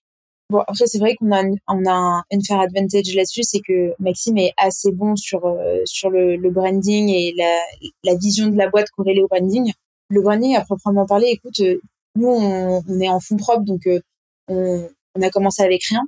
on n'avait pas forcément de sous à investir. On n'en a pas investi du tout même. Enfin bon, le strict minimum. Donc, on a fait un site internet Wix. Et en fait, on, s'est dit, bon, on a choisi un univers agent secret qui, par définition, n'est pas hyper complexe d'un point de vue euh, design. Et en fait, euh, on est resté sur un site très très simple, page noire, euh, écriture blanche. on a pris des, enfin, pour avoir des des, des, des, icônes, on les a pris sur Canva, enfin, des trucs en mode version gratuite. Enfin, vraiment, c'était c'était très moche. C'était très très moche. Mais encore une fois, euh, l'habit ne fait pas le moine. Et là, c'était vraiment, c'est vraiment le cas de le dire. Et, euh, et ouais, en, fait, c'est quoi? C'est au bout de un an, c'est l'année dernière, on a fait un, un rebranding entre guillemets, où on a fait appel justement à une designeuse pour qu'elle nous crée vraiment notre propre univers. Mais il n'y avait pas de, de, recherche très poussée là-dessus. En gros, ce que vous vouliez, c'était vraiment trouver, euh, voilà, donner du corps, euh, donner une esthétique quand même à votre idée, et, et, en fait, euh, vous avez vraiment, vous avez vraiment euh, encapsulé euh, vraiment la fonction première du branding. À mon sens, c'est c'est c'est d'être remarquable en fait. Parce que pour pour vendre, faut être remarqué déjà en premier lieu, mais pour être remarqué, faut être remarquable. Donc, faut quelque chose qui dénote de ce que les autres font. Donc, vous êtes dit, ok, on a l'idée. L'objectif, c'est pas de faire un truc parfait. Encore une fois, on y va, on, on, on y va le plus vite possible, etc. On n'est pas des designers. Mais par contre, on va faire un truc, euh, on va faire un truc qui va nous permettre de, de voilà, de, de, de se démarquer et d'interpeller en fait, d'attirer le regard. Et, et, et, tu couples ça à un bon positionnement, à une bonne offre, bah là, de remarquer, de remarquable, tu deviens évident en fait, et c'est là que ça part quoi. Et, euh, et donc, euh, donc vous avez commencé de façon euh, très soft, et ensuite, ouais, vous avez fait appel à une designer pour, bah, pour voilà, professionnaliser ce, ce truc-là. Quand on a commencé, c'était une simple c'est même pas une landing page, mais c'est une page d'accueil. Il y avait qu'une seule page on expliquait la value proposition, en quoi on allait aider nos clients. et il y avait un bouton qui était en gros en savoir plus, qui te renvoyait vers un formulaire pour déposer tes coordonnées pour que derrière moi je t'appelle. Donc c'était très très simple.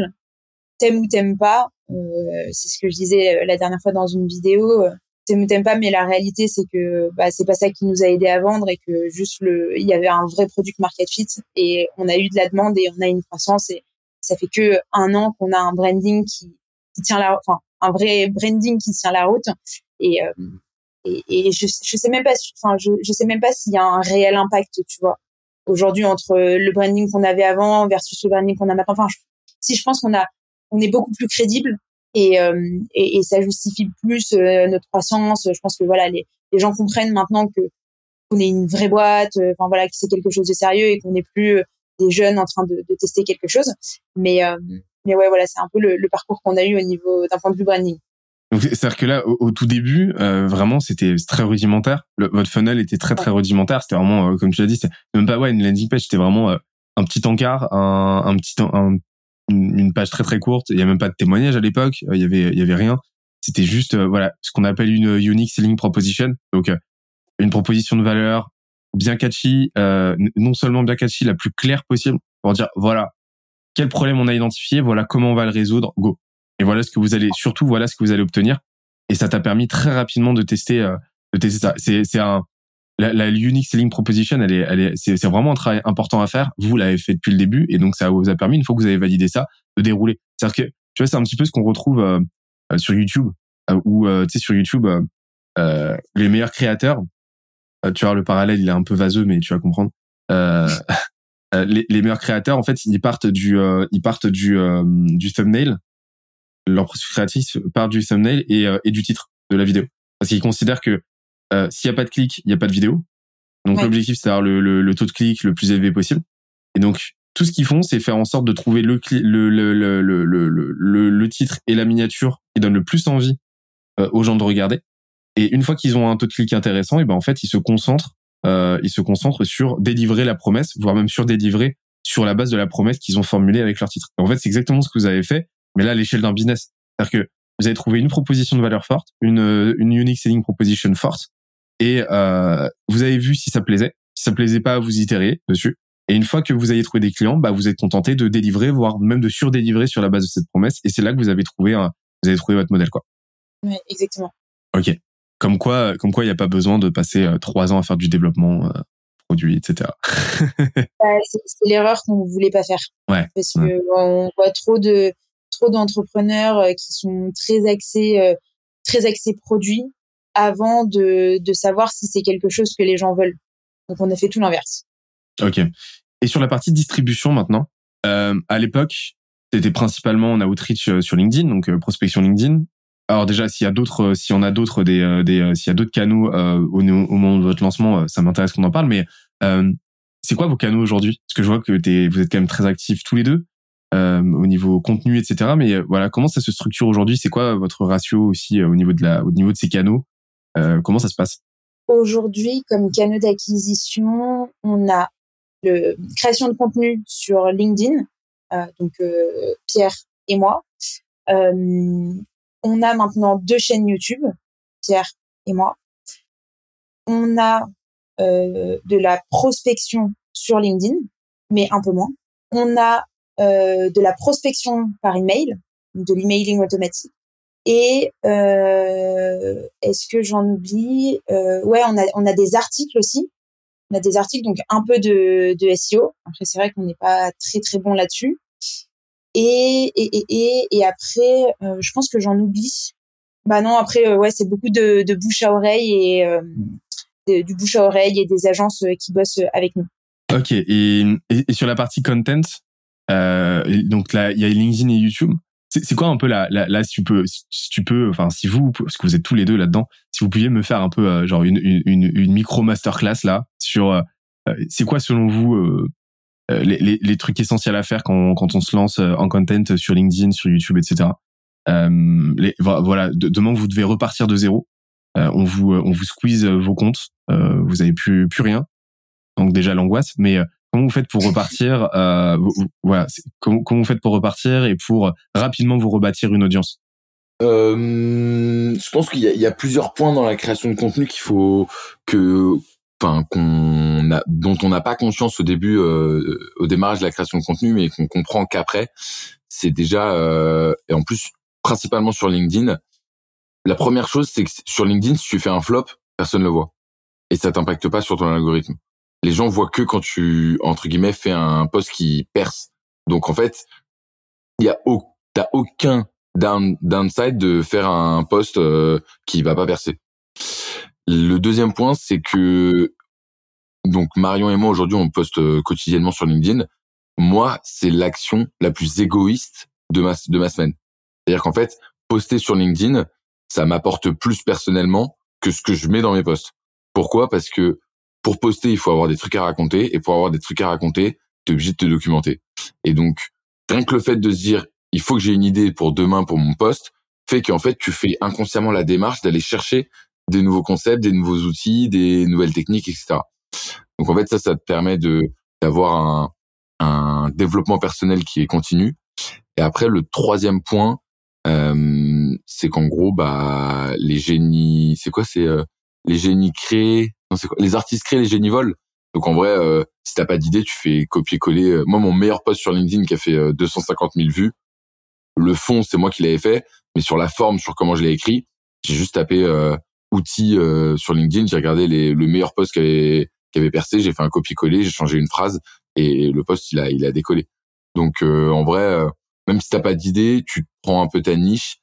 Et on est 7 milliards sur Terre, donc il y a forcément à minima 5000 à 50 000 personnes qui aiment les mêmes choses que toi. Et donc du coup tu peux facilement enfin facilement avec avec de, de l'effort et surtout de la régularité tu peux te créer ta communauté.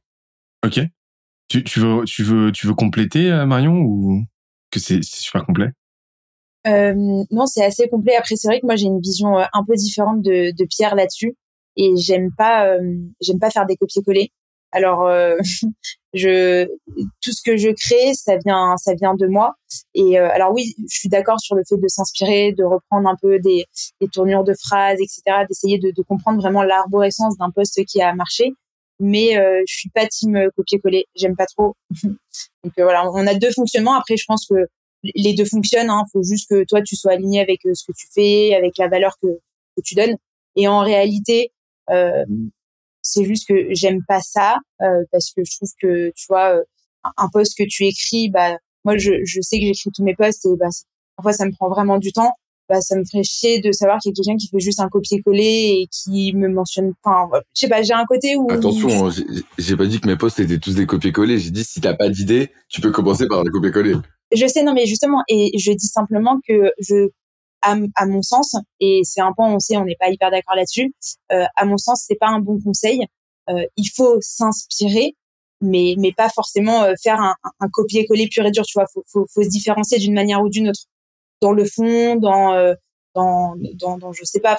Bon après là, ton exemple, je je sais pas s'il est, est-ce que c'était exactement la même chose ou pas, je sais pas, mais voilà. Juste par rapport à ça, moi j'ai une vision qui est peut-être un petit peu différente et je pense que sur les réseaux sociaux, quand tu quand tu quand tu te mets à écrire du contenu, je pense qu'il faut quand même que tu aies une stratégie de contenu, que tu saches un peu de quoi tu veux parler, etc. Et déjà, un, parce que ça permettra à ton audience de comprendre ce que tu fais, mais même toi, d'un point de vue itération, idée, etc., ça te permettra de dire, OK, bon, bah, j'ai mes trois sujets, euh, j'ai une réflexion très poussée sur un sujet en particulier, et en fait, tu vas avoir plein d'idées.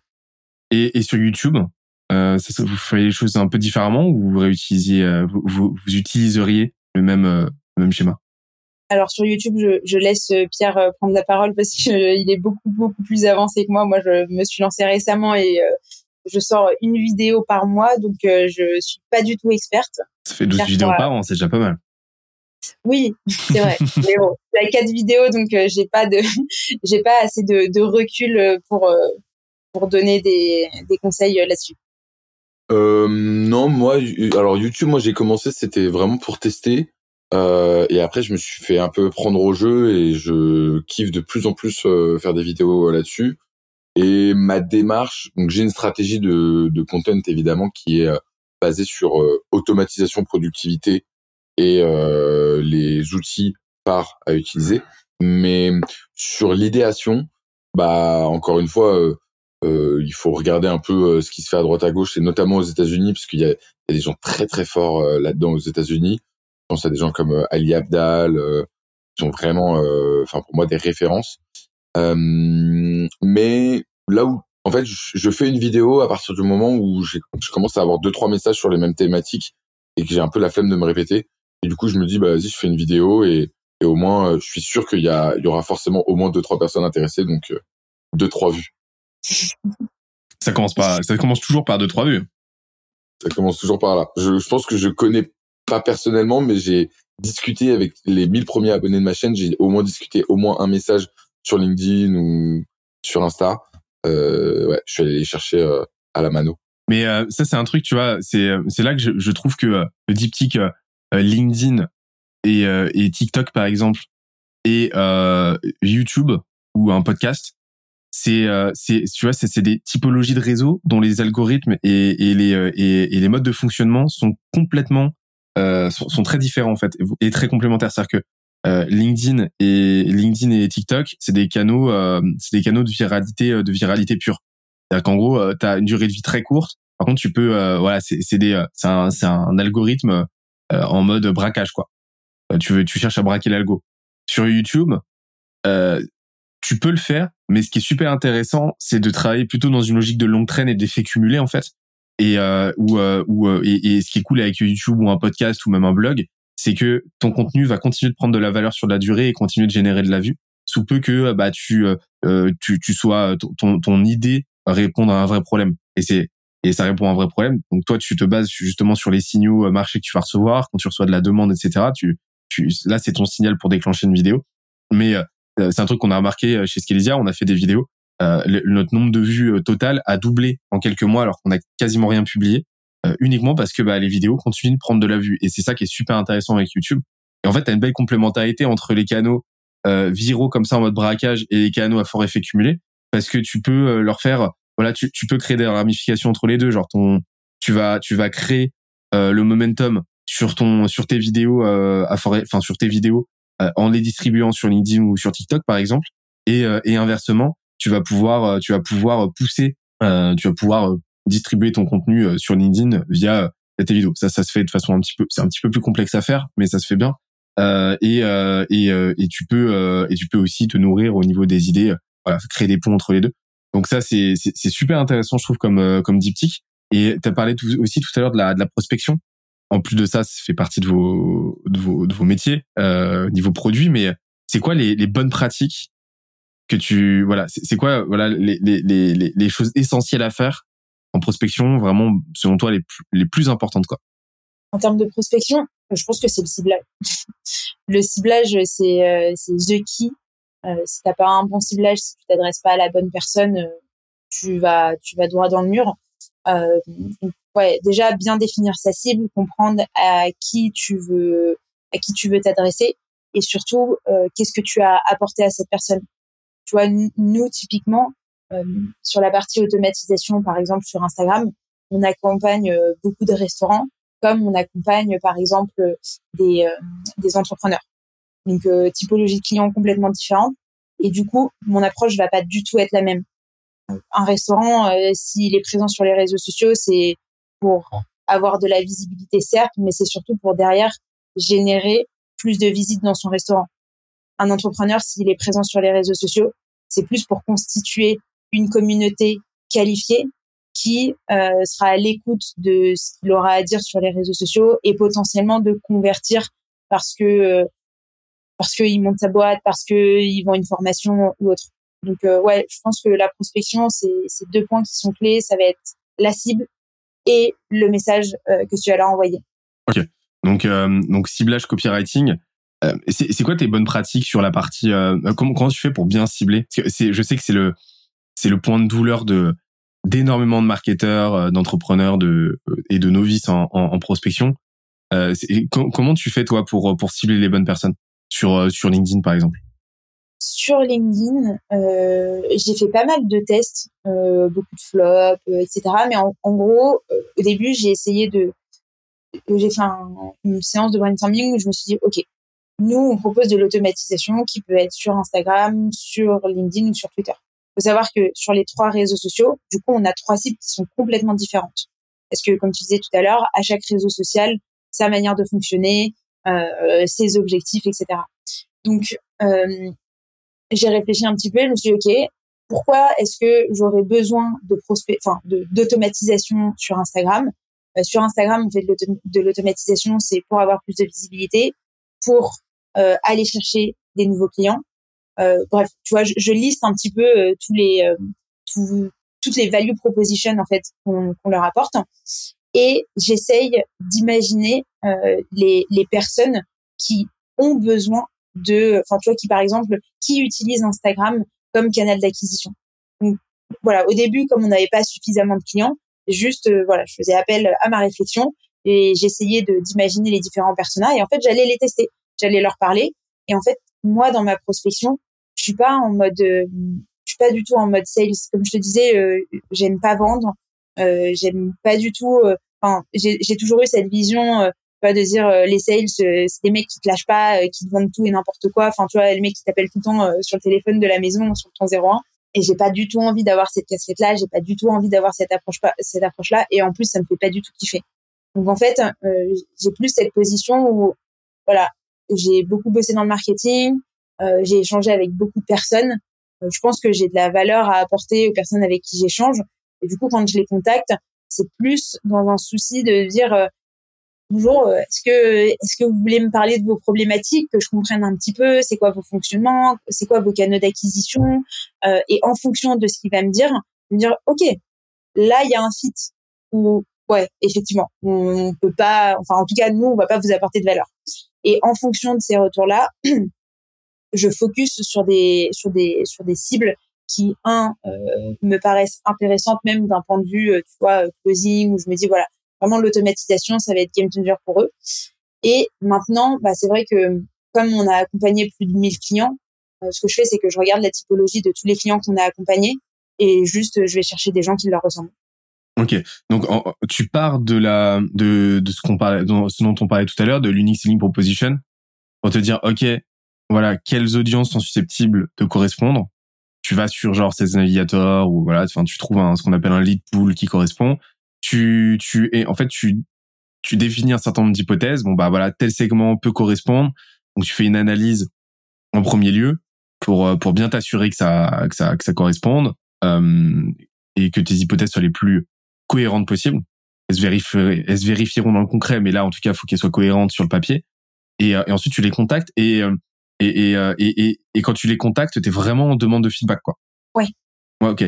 Et euh, tu vois, toutes mes prospections, mon dernier message, c'est je vois que vous n'avez pas répondu, euh, je vous embête pas plus, mais juste si vous avez un petit feedback à me donner, franchement, ça serait top. Okay. Parce que c'est ça qui me permet de m'améliorer au quotidien, c'est ça qui me permet aussi de, bah voilà, de, de me différencier des autres et, et, et vraiment de, de comprendre. Enfin, je suis humaine, je m'adresse à des humains et j'ai pas envie d'avoir une relation qui est automatisée. Tu vois, je suis pour mmh. l'automatisation, mais pour automatiser des actions qui sont chiantes et pour focaliser sur la relation que tu vas avoir avec les personnes pour échanger un maximum euh, d'informations. Donc, tu n'automatises pas les envois euh, si je les automatise, mais euh, les ma cible aujourd'hui, euh, elle est ultra précise. Elle est tellement spécifique que quand Elle est tellement spécifique que tout mon tout, tout mon tout mon canal d'acquisition, il est spécifique par rapport à cette cible-là. Et c'est ce que disait Pierre tout à l'heure. Aujourd'hui, tu si tu veux bosser avec nous, c'est impossible que tu bosses avec nous si tu nous as pas eu au téléphone. Et c'est ce côté-là aussi, tu vois, où il y a cet appel où c'est des appels à minimum de, de minima de, de 30 minutes où vraiment on, on analyse la stratégie qu'ils ont actuellement, on analyse les résultats qu'ils ont, on analyse les problématiques. Vraiment, on analyse tout et on englobe tout en dehors de l'automatisation, parce qu'en plus, euh, généralement, c'est pas des personnes qui ont déjà fait appel à de l'automatisation. Et à partir de là, on définit une stratégie qui, oui, est liée à l'automatisation, mais ce qu'il faut savoir, c'est que les résultats d'une automatisation, c'est c'est c'est pas à 100% euh, dû à l'automatisation en elle-même. Il y a la bonne stratégie, et après, il y a aussi toute cette stratégie de contenu où nous, on veut bien te donner de la, visibilité, mais si ton contenu, il est naze, bah, tes résultats, ils seront nazes. et du coup tu seras pas content et nous non plus. Donc euh, faut, faut réussir à, à bien équilibrer euh, la chose. Et, donc en gros, tu vas tu vas contacter 100, 100 personnes, mais ces 100 personnes sont tellement bien ciblées et elles seront tellement reliées par les mêmes problématiques que le message que tu leur envoyé sera euh, leur paraîtra comme parfaitement personnalisé quoi. Ouais, exact. Et tu vois, au tout début, euh, au, au, tout tout début de, de My Name is Bond, euh, c'est vrai que j'envoyais en masse euh, de manière pas du tout précise, mm. euh, mais juste en fait j'avais besoin d'échanger avec des gens, je savais pas à qui on s'adressait. Enfin tu vois, on commençait, on n'avait pas de clients. Moi je je savais pas du tout qui allait euh, vraiment acheter, enfin aller souscrire à nos à nos services. Et, et c'est en, en, ayant tous ces échanges que je me suis rendu compte que voilà il y avait il y avait des cibles qui étaient plus plus ou moins intéressantes parce que les process, parce que leur vision, parce que leurs problématiques, leur secteur, etc., euh, faisaient euh, davantage sens. Mais après, c'est vrai qu'il y a une grosse partie de la prospection qui est automatisée, mmh. mais je, laisse aussi de la place à, à, à l'imprévu et, et, au one shot où tu vois. En plus, je suis une grosse, une grosse consommatrice des réseaux sociaux. Et quand je vois des pages qui m'intéressent, quand euh, je découvre des boîtes où je me dis ah trop cool, j'adore, j'adore leur concept, etc. Bah, tu vois, je les contacte et je leur dis bah si vous voulez, on peut grave échanger sur vos stratégies euh, marketing. Peut-être que j'aurai des choses euh, à vous apporter, peut-être pas, mais voilà, ça peut être toujours cool d'échanger. Ok. En fait, ça me fait penser à un truc. C'est un, des un des adages, une, des une des maximes les plus puissantes que j'ai entendues en, marketing, surtout des tu vois en marketing, en prospection, en vente, etc. C'est si tu veux de l'argent, demande des conseils. Si tu veux des conseils, demande de l'argent. Et, je trouve ça, euh, je, la trouve très très puissante. Euh, parce que, et c'est exactement ce que tu as fait. C'est-à-dire que quand tu veux, euh, quand tu demandes des conseils, tu désamorces justement ce côté euh, commercial. Et donc tu, tu permets à tu permets à l'interlocuteur de se concentrer vraiment sur le cœur de ta proposition de valeur. Et, et à l'inverse, quand tu veux vendre quelque, enfin quand tu veux des conseils, le fait de chercher à vendre, ça permet de responsabiliser l'interlocuteur par rapport aux conseils qu'il va te donner, par rapport au feedback qu'il va te donner. Et en fait, ça va pas être des conseils, ça va être des euh, ça va être des feedbacks sur les raisons en fait de son non achat ou de son achat.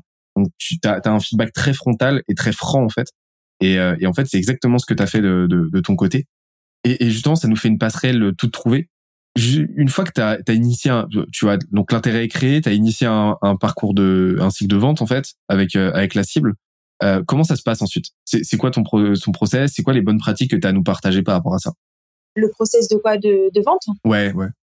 Bah, les bonnes pratiques, c'est euh, forcément euh, euh, du coup bien ciblé parce que quand tu cibles dans la masse, euh, ben faut que tu fasses vraiment beaucoup de masse pour avoir suffisamment de retours. avoir un message qui soit cohérent avec ce que tu peux apporter à la personne que tu touches c'est pour ça que je te dis, moi, aujourd'hui, les prospections qui sont automatisées, on est sur de l'ultra ciblage où je sais que c'est des personnes où, voilà, on, a déjà travaillé avec euh, un profil qui est très similaire au leur. Et après, c'est vrai que maintenant, tu sais, on, parle beaucoup de copywriting, etc. C'était quelque chose qui existait pas trop, ou en tout cas, c'était pas aussi développé euh, qu'aujourd'hui. Et moi, vraiment, pour le coup, je, je me trouve pas forcément bonne sales, je me trouve pas bonne à l'écrit, etc. Mais pour autant, j'ai envie d'apprendre, j'ai envie de, de m'améliorer au quotidien. Donc, j'ai suivi euh, des formations, euh, j'ai regardé vos vidéos. Enfin, j'essaye de me documenter au maximum et j'essaye après d'appliquer du coup et de tester, euh, de, de, tester de, de, nouvelles, de nouveaux formats, de nouvelles manières euh, d'échanger, etc. Et c'est vrai que je pense que en l'espace de deux ans, j'ai contacté tellement de personnes. En fait, je, juste j'ai fait du test and learn toute seule avec les gens avec qui je, avec qui euh, j'ai changé et euh, effectivement dans ma dans mon process de, de prospection euh, je demande constamment un feedback je pense que c'est ça aussi qui m'aide tu vois où les personnes me disent bah oui mais en fait on est ultra sollicité par rapport à ça ah ok ça c'est un bon élément. Ça veut dire que soit faut que je me différencie beaucoup plus soit bah juste je change de cible. Enfin tout retour est bon à prendre. Et même si c'est des retours négatifs bah, j'ai envie de dire c'est même mieux. Parce que euh, tu sais ce sur quoi tu peux t'améliorer. Après, c'est vrai que nous, comme je te disais, on, a un branding qui est assez fort et notamment sur ma prospection sur LinkedIn, j'en joue. Je encore aujourd'hui, enfin avec un peu de recul, je trouve que le premier message qu'on envoyait, qui était un message que j'ai envoyé pendant très longtemps, je le trouve un peu euh, un, peu naze dans, dans le sens où tu vois il est il est axé sur nous, euh, tu vois en mode euh, hello on est des agents etc. Mais à côté de ça, je me dis qu'il en fait qu'il est tellement improbable comme message sur LinkedIn que les gens ça les fait rigoler et du coup qui vont te répondre par sympathie. Et avec un peu de sympathie, tu arrives à échanger et du coup tu vas de manière plus profonde euh, dans euh, l'évaluation de ses problématiques, dans sa manière de fonctionner, etc. Ok, donc tu, tu commences déjà avant tout par créer du rapport, quoi, à créer euh, à créer du lien. Ok. Et moi, ça, franchement, je suis, ça, ça m'embête les, les, les relations où voilà, c'est c'est juste du sales, c'est juste de la vente. Et franchement, je suis très dure à convaincre hein, pour si tu veux me faire acheter quelque chose, je suis très dure à convaincre. Euh, et, et, la dernière fois, on a fait l'expérience, c'est marrant, quelqu'un qui m'avait contacté, etc. Et j'avais détesté son approche. Mais je me suis dit bon, le, le fond m'intéresse quand même, la forme pas du tout. Et je suis aussi, la forme joue beaucoup aussi pour moi. Et euh, je suis quand même allée euh, jusqu'au, j'ai fait tout le processus de vente parce que je voulais voir aussi euh, la manière dont il allait euh, s'organiser, etc. Et tu vois, j'ai trouvé que le côté humain, il manquait de ouf. Et j'ai détesté l'expérience. Alors peut-être que son concept était intéressant, mais j'ai tellement pas aimé que j'ai pas donné suite. Et du coup, ce que je n'aime pas, j'ai pas envie de, de le dupliquer hmm. aux personnes que je vais contacter. Juste, j'ai envie de me différencier. Je pense qu'aujourd'hui, il y a, il y a plein de boîtes, il y a plein de concepts qui sont intéressants. Je pense qu'on est sursollicité de partout. Et j'ai envie d'être différente. J'ai envie de, d'aider les personnes euh, avec qui je vais échanger. J'ai envie que nos échanges soient constructifs. J'ai pas envie euh, juste moi de donner euh, mon savoir qui va se limiter entre guillemets à mon script. Non, j'ai envie vraiment que, que, tu me fasses découvrir ton univers. J'ai envie que tu, tu me parles de tes problématiques, que tu me parles de ta vie d'entrepreneur. J'ai, tu vois, j'ai, j'ai envie d'aller au-delà de ce côté juste vente que j'aime encore une fois pas du tout. C'est, ce que je répète quasiment à chaque épisode, mais parce que c'est super important, c'est cette notion de, de relation versus transaction, quoi. Alors, euh, si, déjà tu arrives avec le drapeau blanc de avant tout je veux créer une relation, avant tout je veux euh, je veux euh, je veux je veux de l'humain en fait. Bah déjà en fait tu as, une proposition de valeur dans l'échange qui te différencie de 95% des, des des gens qui prospectent quoi. Et et, et, et ça te permet de ça te permet de d'émuler quelque chose d'intéressant par la suite. Et, et donc ensuite, bah, vu, vu que c'est un continuum entre bah, la qualité de votre de votre positionnement, la qualité de ton ciblage, la qualité de ton message qui dénote, où à chaque fois en fait tu vas prendre le contre-pied de euh, de leurs images mentales habituelles euh, aux, clients en fait, aux prospects que tu, tu contactes, et ben petit à petit tu prépares, tu te facilites à fond en fait la vente euh, et, et à la fin la, la vente c'est juste une résultante logique. Et de ce que je comprends t'as pas nécessairement toi besoin de forcer le truc plus que ça ou ou euh, d'y aller avec des techniques de closing dans tous les sens quoi c'est ça qui est fou, c'est que je ne le force pas du tout et je, je pense, avec euh, un peu de recul, que euh, vraiment je je suis naze hein, en sales et je mets pas de process hyper. Enfin, moi, je vois, il y a des mecs qui sont hyper bons en sales, ils ont des techniques, etc. Moi, non, j'essaie pas de juste. Je, je te propose des stratégies qui, à mon sens, me paraissent intéressantes pour ton business. Tu prends ou tu prends pas. Je vais pas te. Alors oui, j'ai mes relances, etc mais je mets pas en place euh, des stratégies qui sont ultra poussées comme ce qu'on peut entendre parce qu'encore aujourd'hui, encore une fois, aujourd'hui, les sales, c'est hyper important. Et tu vois, je me rends compte que maintenant, quand tu vas vraiment dans le, dans le cœur de la vente, euh, tu as des boîtes où tout est tellement divisé. Euh, tu as le, le pré le pré enfin, la préqualification euh, de tes leads. Après, en fonction de si il est hyper chaud, euh, il parle à un, sales en particulier parce qu'il va mettre en place euh, une stratégie qui va faire que le mec il va closer tout de suite, etc. Ouais, J'avoue, nous c'est pas aussi poussé. En tout cas, aujourd'hui, c'est c'est pas dans notre stratégie et on est plus dans l'aide et dans le fait d'apporter de la valeur aux personnes avec qui on échange qu'autre chose. Hmm. Et, euh, et, et, je pense que jusqu'à aujourd'hui, ça fonctionne, ça fonctionne plutôt bien. Peut-être qu'il faudra qu'on change un petit peu et, et qu'on soit plus axé euh, sales euh, pour accélérer notre croissance, mais mais voilà. Et c'est, ça me fait penser à, un livre pour que tu vois que ça s'ancre sur une vraie théorie. Euh, un livre d'un d'un d'un d'un mec qui s'appelle euh, Anthony euh, Yana Yanarino, euh, qui a écrit un livre qui s'appelle alors c'est c'est très euh, c'est c'est très salesy pour le coup, mais Elite Elite Sales Strategies.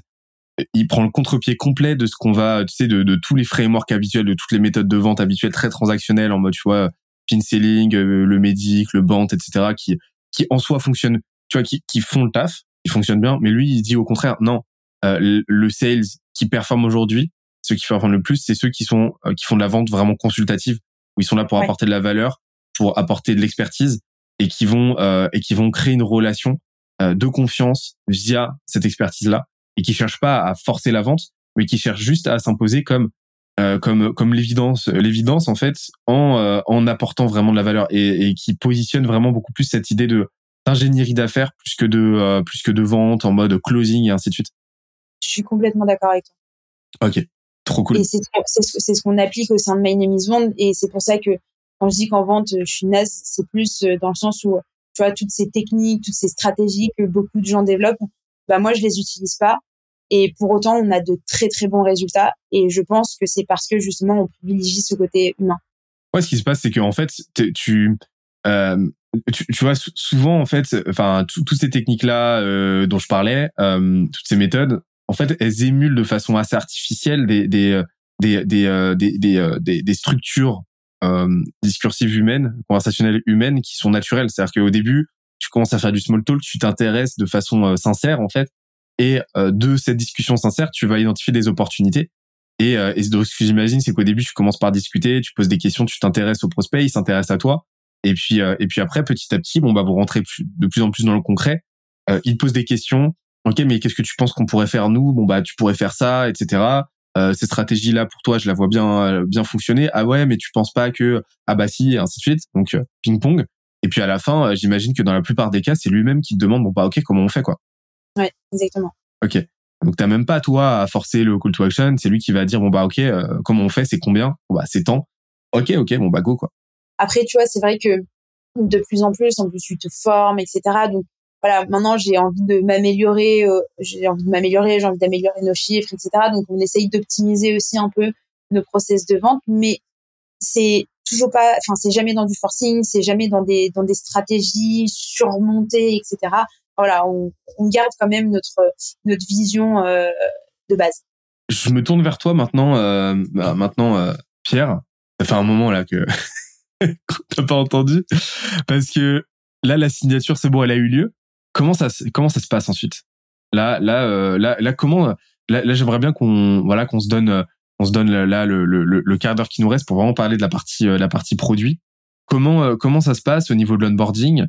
Et donc déjà première question, et ensuite la, la question qui suivra, ce sera, voilà, c'est quoi ta stack? Et, et comment tu l'as pensé Question très large s'il en est.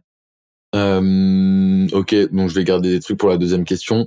Euh, sur la première question, comment ça se passe? C'est assez, c'est devenu assez intuitif pour les clients. Euh, globalement, pendant pas mal de temps, je faisais des calls avec eux pour leur expliquer. Au bout d'un moment, je me suis rendu compte bah, qu'un enfant de 6 ans pouvait faire ces calls-là parce que je répétais tout le temps la même chose. Donc, c'est le meilleur moment pour automatiser et pour mettre en place un funnel. Et donc, en fait, les clients rentrent dans un funnel où euh, euh ils ont des vidéos explicatives pour euh, leur parler du robot et de ce qui va se passer. Et ensuite, ils remplissent un formulaire. Une fois qu'ils remplissent le formulaire, moi, je suis de l'autre côté. Je regarde un peu les réponses, j'optimise par rapport à notre expertise. Et ensuite, euh, je mets en prod, c'est-à-dire que euh, bah, derrière, il y a toutes les actions de mise en production. Donc, ça veut dire euh, acheter les protections pour le compte, acheter, euh, euh, le mettre en place. Si on a besoin d'un code, on transfère le code, etc., etc. Et une fois qu'on est connecté avec le avec le client, on a les reportings euh, en fin de mois et euh, tous les ajustements de la vie en production. Du coup, euh, l'onboarding, il est le plus le plus fluide possible. En gros, tu rajoutes le moins de complexité possible. Et et, et d'abord, tu as commencé par faire les choses manuellement et après tu t'es dit ok, bah, comment est-ce que je peux gérer cette étape ou la, systémiser, la systémiser? Et en fait, c'est vraiment la matrice d'Eisenhower que tu vas utiliser quoi. C'est en gros soit j'automatise, soit je délègue, soit je soit je le supprime et euh, et, euh, et, et, ça te permet petit à petit d'avoir le, le process le plus fluide possible et euh, avec le plus de valeur euh, ajoutée possible pour le client quoi. Ouais, exactement. En fait, au début, on, on, en fait, on essaye de productiser tout ce qu'on fait de manière humaine pour en fait être capable de garder un maximum de temps pour avoir de la vraie valeur ajoutée pour le client. Mmh et lui dire que euh, voilà, on va mettre en production ton robot, euh, tu vas envoyer des demandes de connexion, quand elles seront acceptées, ce sera dans la messagerie Si elles sont pas acceptées, c'est en attente. Donc du coup, je t'envoie l'URL, machin. Enfin, ça, j'ai aucune valeur ajoutée à lui dire. Par contre, lui dire, ok, j'ai regardé tes derniers posts, franchement, c'était pas mal. Euh, là, tu commences à avoir plus de likes. Euh, t'as, gagné, euh, t'as un taux de, un taux d'acceptation qui est à 35%, c'est pas mal.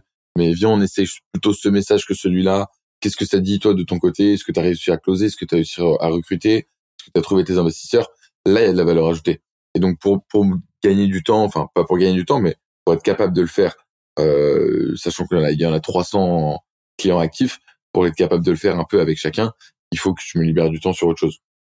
Parce que ouais, 300 clients euh, à raison d'un à raison d'un échange euh, à, l'oral euh, tous les combien? Avec quelle fréquence?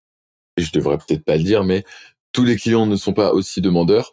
Euh, on a des clients qui sont avec nous euh, depuis le début et on n'a pas de son, pas de son, pas d'image de leur côté et ça se passe très bien et, voilà, ils sont très satisfaits.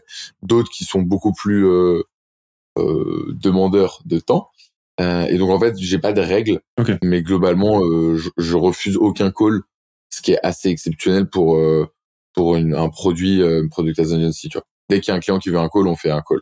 Donc là, j'ai réduit un peu les calls. Avant, je faisais une demi-heure. Maintenant, je fais, j'essaie de faire un quart d'heure.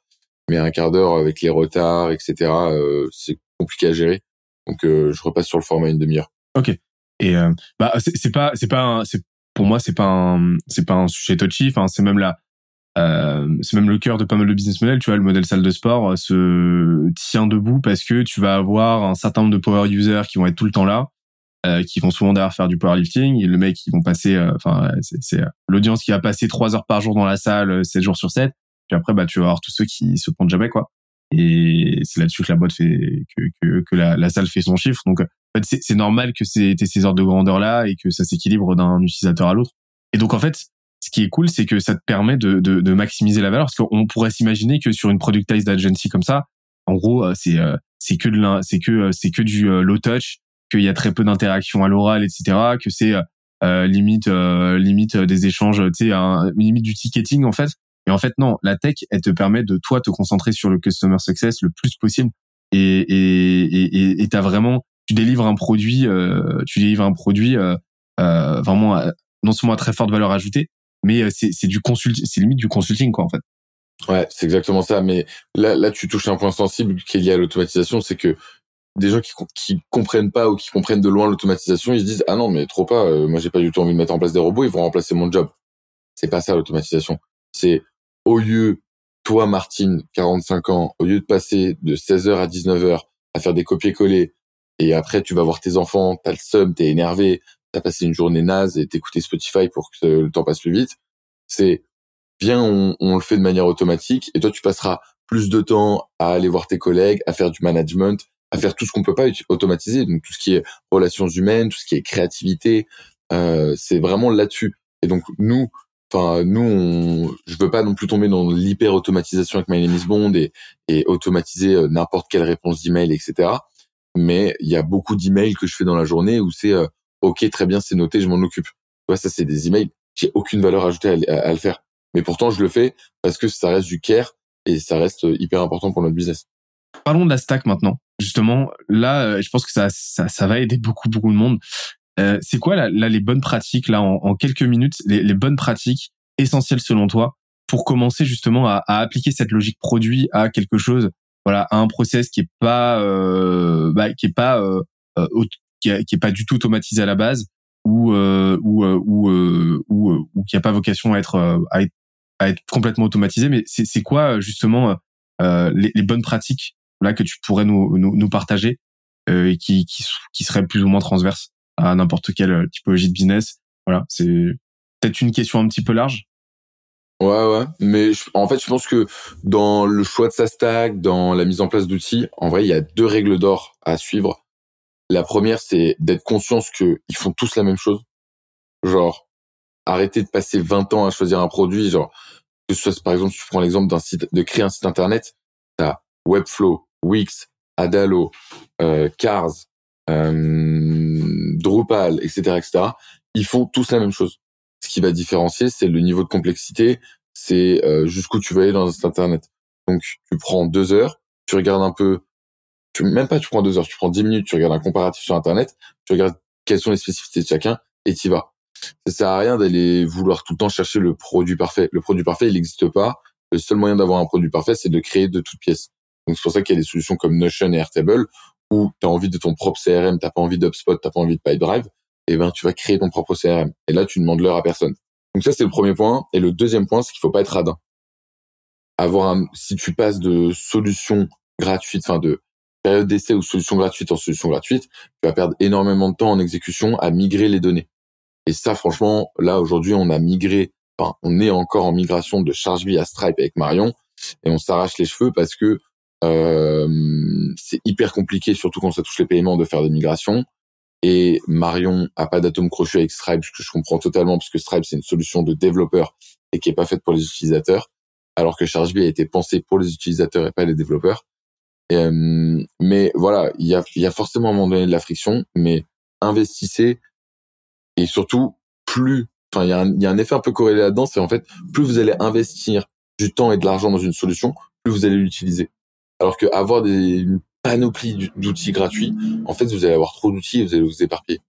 Ok, donc euh, vraiment être le plus, euh, le plus, euh, ce qu'on appelle lean possible, quoi. Aller vraiment à l'essentiel, pas se perdre en fait dans tous les sens, à faire des, des comparaisons, etc. Et, et, et, aussi chercher à avoir le process le plus simple possible. C'est ça, pas pas mettre des étapes dans tous les sens et et ne pas surautomatiser, c'est ça, pas mettre la charrue avant les bœufs. Moi, je, Dieu sait que j'aime bien l'auto, j'adore l'automatisation, mais j'essaye au maximum de suivre des règles avant d'automatiser, qui sont euh, réalise la tâche manuellement au moins 15 jours. Euh, pose-toi vraiment la question de est-ce que tu vas passer du temps à l'automatiser pour vraiment gagner du temps ou pas, parce que en soi, il y a tous les process ne sont pas bons à automatiser et ça c'est avec l'expérience qu'on s'en rend compte, mais moi je vois des gens qui automatisent des trucs, c'est waouh. Genre c'est en fait, il y a tellement un effet waouh justement dans l'automatisation qu'après tu envie de tout automatiser. Genre par exemple euh, dès que je reçois un email, tu m'envoies une notification Slack pour me dire que j'ai un email. Ça sert à rien.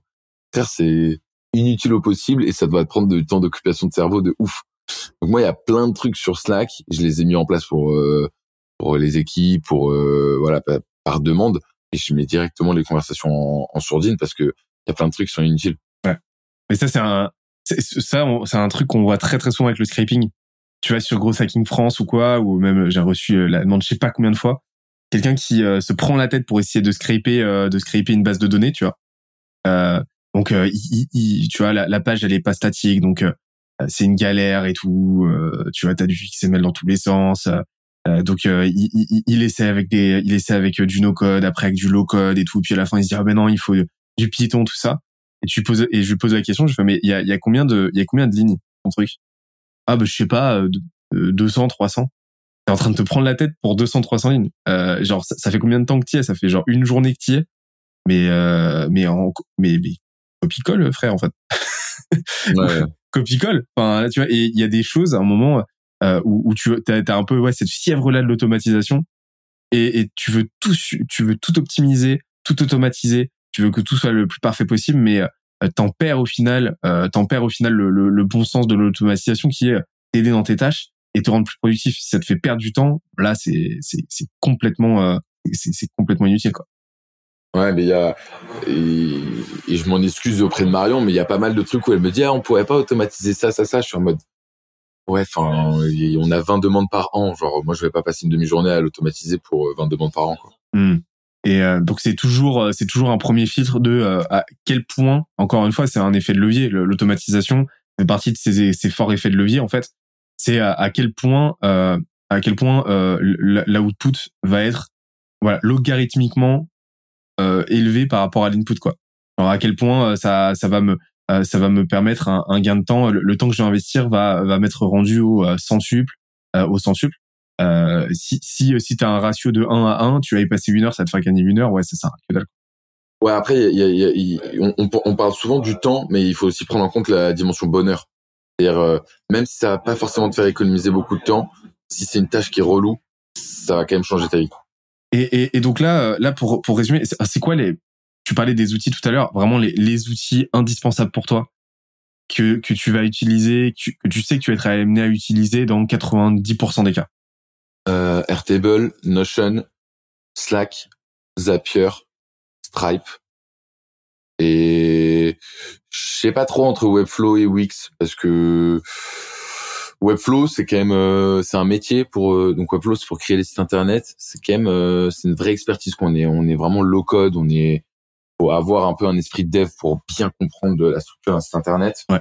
après ouais je dirais plutôt Wix on va dire pour les sites internet avant de passer vraiment là aujourd'hui on a on a fait une migration nous de Wix à Webflow pour des raisons de responsive, de traduction et voilà, on, on arrête euh, d'être dans la cour de récré. Donc euh, ouais, je pense euh, Wix. en vrai, les outils indispensables qu'on utilise beaucoup avec Marion, bah ouais, Assist Software. Software, ça a changé notre vie. Et t'avais expliqué dans la dans dans dans le live qu'on a fait ensemble, t'expliques justement tout un protocole avec euh, Airtable, Software. En fait, en fait exactement. Et donc c'est petite ouverture, hein, mais pour ceux qui veulent approfondir cette partie-là, on est en train de creuser. Euh, bah t'as as fait toute une conférence qui est disponible sur euh, sur skelesia.co euh, où t'expliques pendant une heure bah, comment t'as codé une web app, enfin, no codé une web app et, et une bonne partie en fait de l'interface utilisateur chez My Name Band avec bah, Airtable, euh, si je ne m'abuse, Typeform et euh, Software. Ouais, maintenant même plus Typeform. On utilisait Typeform au début, mais maintenant on, on a même intégré euh, les formulaires dans la plateforme Software. D'accord. Ok. Donc donc encore plus encore plus encore plus lissé quoi. Et et c'est c'est vraiment c'est c'est une super intervention que tu as faite, c'est une super presse. Donc allez voir ça. il nous reste quelques minutes je vous propose qu'on conclue euh, tranquillement euh, avec les traditionnelles questions de fin d'interview. Là, je vais vous poser, euh, je vais vous la poser à chacun. Première question, c'est quoi là les trois livres, films, documentaires que vous aurez envie de, nous recommander, qui vous ont un peu, un peu pété le cerveau et que qu'on devrait absolument lire ou regarder? Dernière série que j'ai regardée qui était vraiment pas mal, c'est Super Pumped sur l'histoire un peu d'Uber, bon, très très très romancisé J'allais dire la même chose. ah bah ouais, tu vas changer. Euh, ah, ça compte, si vous avez les mêmes refs, euh, on valide. Hein. Euh, c'est c'est homologué, pas de souci. On s'est on s'est même pas concerté et on en a même pas discuté ensemble en plus. C'est vrai qu'on en a jamais discuté. Ah. Euh, ouais, j'ai vraiment bien aimé. Euh, j'ai regardé la version américaine aussi de Nouvelle École qui s'appelle Rhythm plus Flow et le comparatif entre la version française et la version anglaise est hyper intéressant. Voir comment euh, la différence de culture entre la France et les États-Unis sur un même socle commun, à savoir le rap, euh, ils ont réussi à, à, le traduire différemment. C'est hyper euh, enrichissant. Et après, en termes de livres, une brève histoire de temps, c'est un livre qui a changé ma vie, de Stephen Hawking, sur tout ce qui est comprendre, comprendre les planètes, comprendre un petit peu d'où on vient, etc. Ok. Et Marion? Alors moi, pour le coup, je je suis plus euh, YouTube. Donc euh, j'ai ouais, le dernier documentaire que j'ai regardé, c'était sur Uber que j'ai pas encore fini, je crois qu'il me manque le dernier épisode. Et euh, j'aime bien parce que voilà, ça montre un peu les dessous. Enfin, on a souvent tendance à, à, à idéaliser toutes les boîtes qu'on voit, sauf que en fait, il se passe plein de choses, il y a plein de rebondissements et c'est un peu un parallèle avec ce qui se passe dans la vie entrepreneuriale au quotidien, parce que voilà, tu prends des portes parfois, mais tu dois te relever aujourd'hui, c'est un monstre dans leur univers, donc euh, assez assez enrichissant là-dessus. Euh, un, livre que j'ai lu euh, assez récemment, c'est Atomic Habits, donc un rien pour tout changer. où moi de base, tu vois, je suis pas du tout organisée, je mets pas trop de routine en place, etc. Et là, depuis que depuis que je suis partie en Thaïlande en, janvier, j'ai j'ai pas mal changé là-dessus. Et c'est vrai que Pierre m'a aussi beaucoup aidé dans le sens où il est très organisé, euh, son, son calendrier, il est carré au possible et j'essaye un peu de, le copier à ma manière. Mais euh, voilà, je, vois les, effets que ça fait et, euh, et, coup voilà, je mets en place pas mal de petites habitudes qui me, rendent plus heureuse au quotidien. Et, euh, voilà, j'ai que ces deux-là en tête parce que encore une fois, je, suis plus consommatrice, de petits contenus rapides comme ça sur YouTube, etc. Et tes, créateurs préférés ou tes, créatrices préférées, c'est qui? Les chaînes que les chaînes qu'on doit absolument euh, euh, suivre sans toi. les chaînes qu'on doit absolument suivre. Alors sur LinkedIn parce que je lis aussi beaucoup et aujourd'hui je pense que le réseau social sur lequel je suis le plus c'est LinkedIn et Instagram. Euh, sur LinkedIn, bon forcément les posts qui apportent énormément énormément de valeur. J'aime beaucoup les posts aussi de, de Nina Ramen, très axé copywriting et comme moi c'est en ce moment le sujet sur lequel j'ai envie de de m'améliorer, bah forcément je suis hyper sensible euh, bah, à toutes les toutes les tous les tips euh, qu'elle peut donner, etc. Et après, euh, en termes de contenu sur YouTube, euh, attends, laisse-moi réfléchir parce que j'en ai tellement que le, bah, à l'époque, ouais, forcément, toutes les conférences, tu vois, d'Oussama Amar qui m'ont énormément aidé en termes de, de mindset. Euh, je regarde aussi pas mal vos vidéos que je trouve cool, même s'il y en a plus trop en ce moment de, de nouvelles. Mais, euh, mais voilà. Et après, en fonction, franchement, en vrai, c'est en fonction des problématiques que j'ai aussi au quotidien. Disons que j'ai pas un créateur que je suis et où je regarde toutes ces vidéos. Ça, c'est archi faux. Euh, par contre, euh, en fonction, tu vois, de, des sujets sur lesquels j'ai envie de m'améliorer, etc., bah, je vais regarder les vidéos. Euh, J'aime beaucoup aussi les vidéos de Shubham sur euh, l'automatisation aussi, qui sont assez complémentaires avec ce que Pierre peut proposer.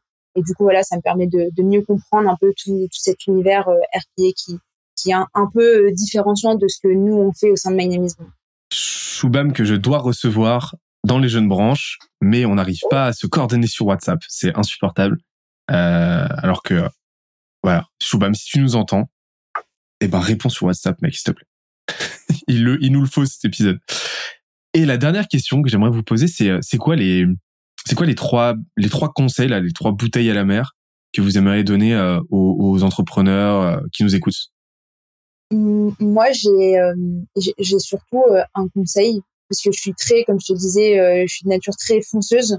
Et allez, deux conseils. Le premier, c'est, en fait, c'est un qui, un qui, qui reprend une, globalité. C'est en fait de faire. Je suis très dans l'application euh, faut faire et après on analyse, on voit l'impact de, de nos de nos actions au quotidien et aussi de pas forcément prêter au regard euh, des autres. Je sais que moi c'est un élément qui me freinait beaucoup dans l'entrepreneuriat. J'avais hyper peur de ce que les gens allaient penser de moi. Euh, j'avais trop peur, euh, tu vois, d'avoir des gens qui disent que que je fais euh, c'est pas bien, mais tu vois d'un point de vue peut-être un peu méchant où il n'y a pas de vrai feedback. Et et en fait, un jour, on m'a dit, Marion, l'objectif, c'est d'échouer. Et à partir de là, alors au début, j'ai pas du tout compris cette phrase. Je suis en mode, non, pas du tout. L'objectif, c'est de réussir. on, t'apprend en fait en France à réussir tout ce que tu fais. Euh, quand tu réussis quelque chose, euh, on célèbre. Par contre, dès que tu échoues quelque part, bah c'est c'est la honte. Euh, enfin voilà. Et à partir du moment où on m'a dit cette phrase, il y a un truc qui s'est débloqué en moi où je me suis dit bah c'est vrai en fait si t'essayes, enfin, si tu veux réussir à 100%, du coup, t'essayes moins de choses parce que tu veux t'assurer que ça va forcément réussir. Alors que si t'es moins complexé par cette idée et que du coup, tu, tu testes plein de choses, déjà, un, ça t'enrichit beaucoup plus. Et deux, bah, tu vas beaucoup plus loin dans ce que tu fais au quotidien. Et, euh, et depuis que j'ai, depuis que j'ai compris ça, je suis vachement plus décomplexée par rapport à tout ça. Enfin, vois, Maintenant, je prends la parole sur LinkedIn alors que de base, j'avais hyper peur. Euh, j'ai une chaîne YouTube alors que j'aurais jamais pensé pouvoir le faire. Enfin, voilà, je, me lance aussi des petits défis perso où je me dis, je casse tes barrières mentales parce qu'on a beaucoup de barrières mentales et quand tu fais les choses, en fait, tu te rends compte que soit c'était pas si difficile que ça, soit ça t'a permis d'apprendre plein de choses, ça te permet de rencontrer plein de personnes. Enfin, voilà, il y a forcément un apprentissage à en tirer. Parfait. Et Pierre? Moi, c'était exactement le dans le même esprit de ça. C'est euh, moi j'ai une phrase euh, que je me répète tous les jours, c'est done is better than perfect. Et donc en vrai, euh, on n'aura jamais un site parfait, on n'aura jamais une application parfaite. Il faut mieux la lancer et suivre tout le temps la règle du 80-20 de la loi de Pareto. enfin genre 20% de tes actions vont donner 80% de tes résultats. Parfait. Eh ben écoutez, je pense que là on on est sur une belle densité d'épisodes. J'en ai enregistré quelques-uns et je peux vous dire que là on, on a quand même envoyé. on a été efficace. Il y aura, il y aura toujours énormément de, voilà, à chaque fois, je, je propose le, le, match retour parce que euh, il y a toujours euh, énormément d'autres thématiques que j'aurais aimé aborder avec vous, etc. Et je suis très curieux de voir la, la continuité de la continuité de votre développement, parce que vous avez une, une vision qui est voilà, vous, vous, vous fermez aucune porte. Donc, je suis très curieux de voir la trajectoire que ça aura pris d'ici d'ici un an ou, ou deux ans. Donc, je, je, je, je, vous lance cette cette proposition comme ça à la volée. Si, si ça vous dit de venir faire un, un deuxième épisode pour aller parler de sujets un petit peu plus euh, bah, euh, scale, parler aussi de, de growth, etc. Euh, c'est avec grand plaisir. Avec grand plaisir également. Trop bien. Qu'est-ce qu'on peut vous souhaiter pour la Suisse De bonnes vacances. en un 7 juillet, voilà, euh, on enregistre un 7 juillet. Là, ça, ça, ça s'annonce nécessaire. non, je rigole. Non, ce qu'on peut nous souhaiter, bah rien, euh, qu'on, enfin, rien on continue à avoir euh, cette, euh, cette dynamique et, euh, et, et, cette complémentarité qu'on a au sein de toute l'équipe de My Name is Carrément. Ok. Eh ben, écoutez, parfait. Je vous souhaite une très bonne journée à tous les deux. Merci beaucoup pour toute la valeur que vous avez partagée. Et on se dit à très vite, nous, pour un prochain épisode. Ciao. Merci beaucoup. Salut. Bye. J'espère que l'épisode t'a plu autant que ça nous a plu de l'enregistrer et de le produire. Si c'est le cas, oublie pas de nous laisser une petite note et euh, de le faire tourner autour de toi. Ça nous aide énormément à faire connaître le podcast, à nous faire connaître et à prêcher la bonne parole d'une croissance saine, durable et rapide. En attendant le prochain épisode, on se donne rendez-vous sur scalesia.co, s c a l e z i a.co où tu découvriras des cours, des vidéos et des lives en libre accès pour t'aider à faire décoller ta boîte comme jamais. C'est notre promesse, c'est ça qu'on aime faire et on va continuer de le faire. On se dit à très vite. Bye bye.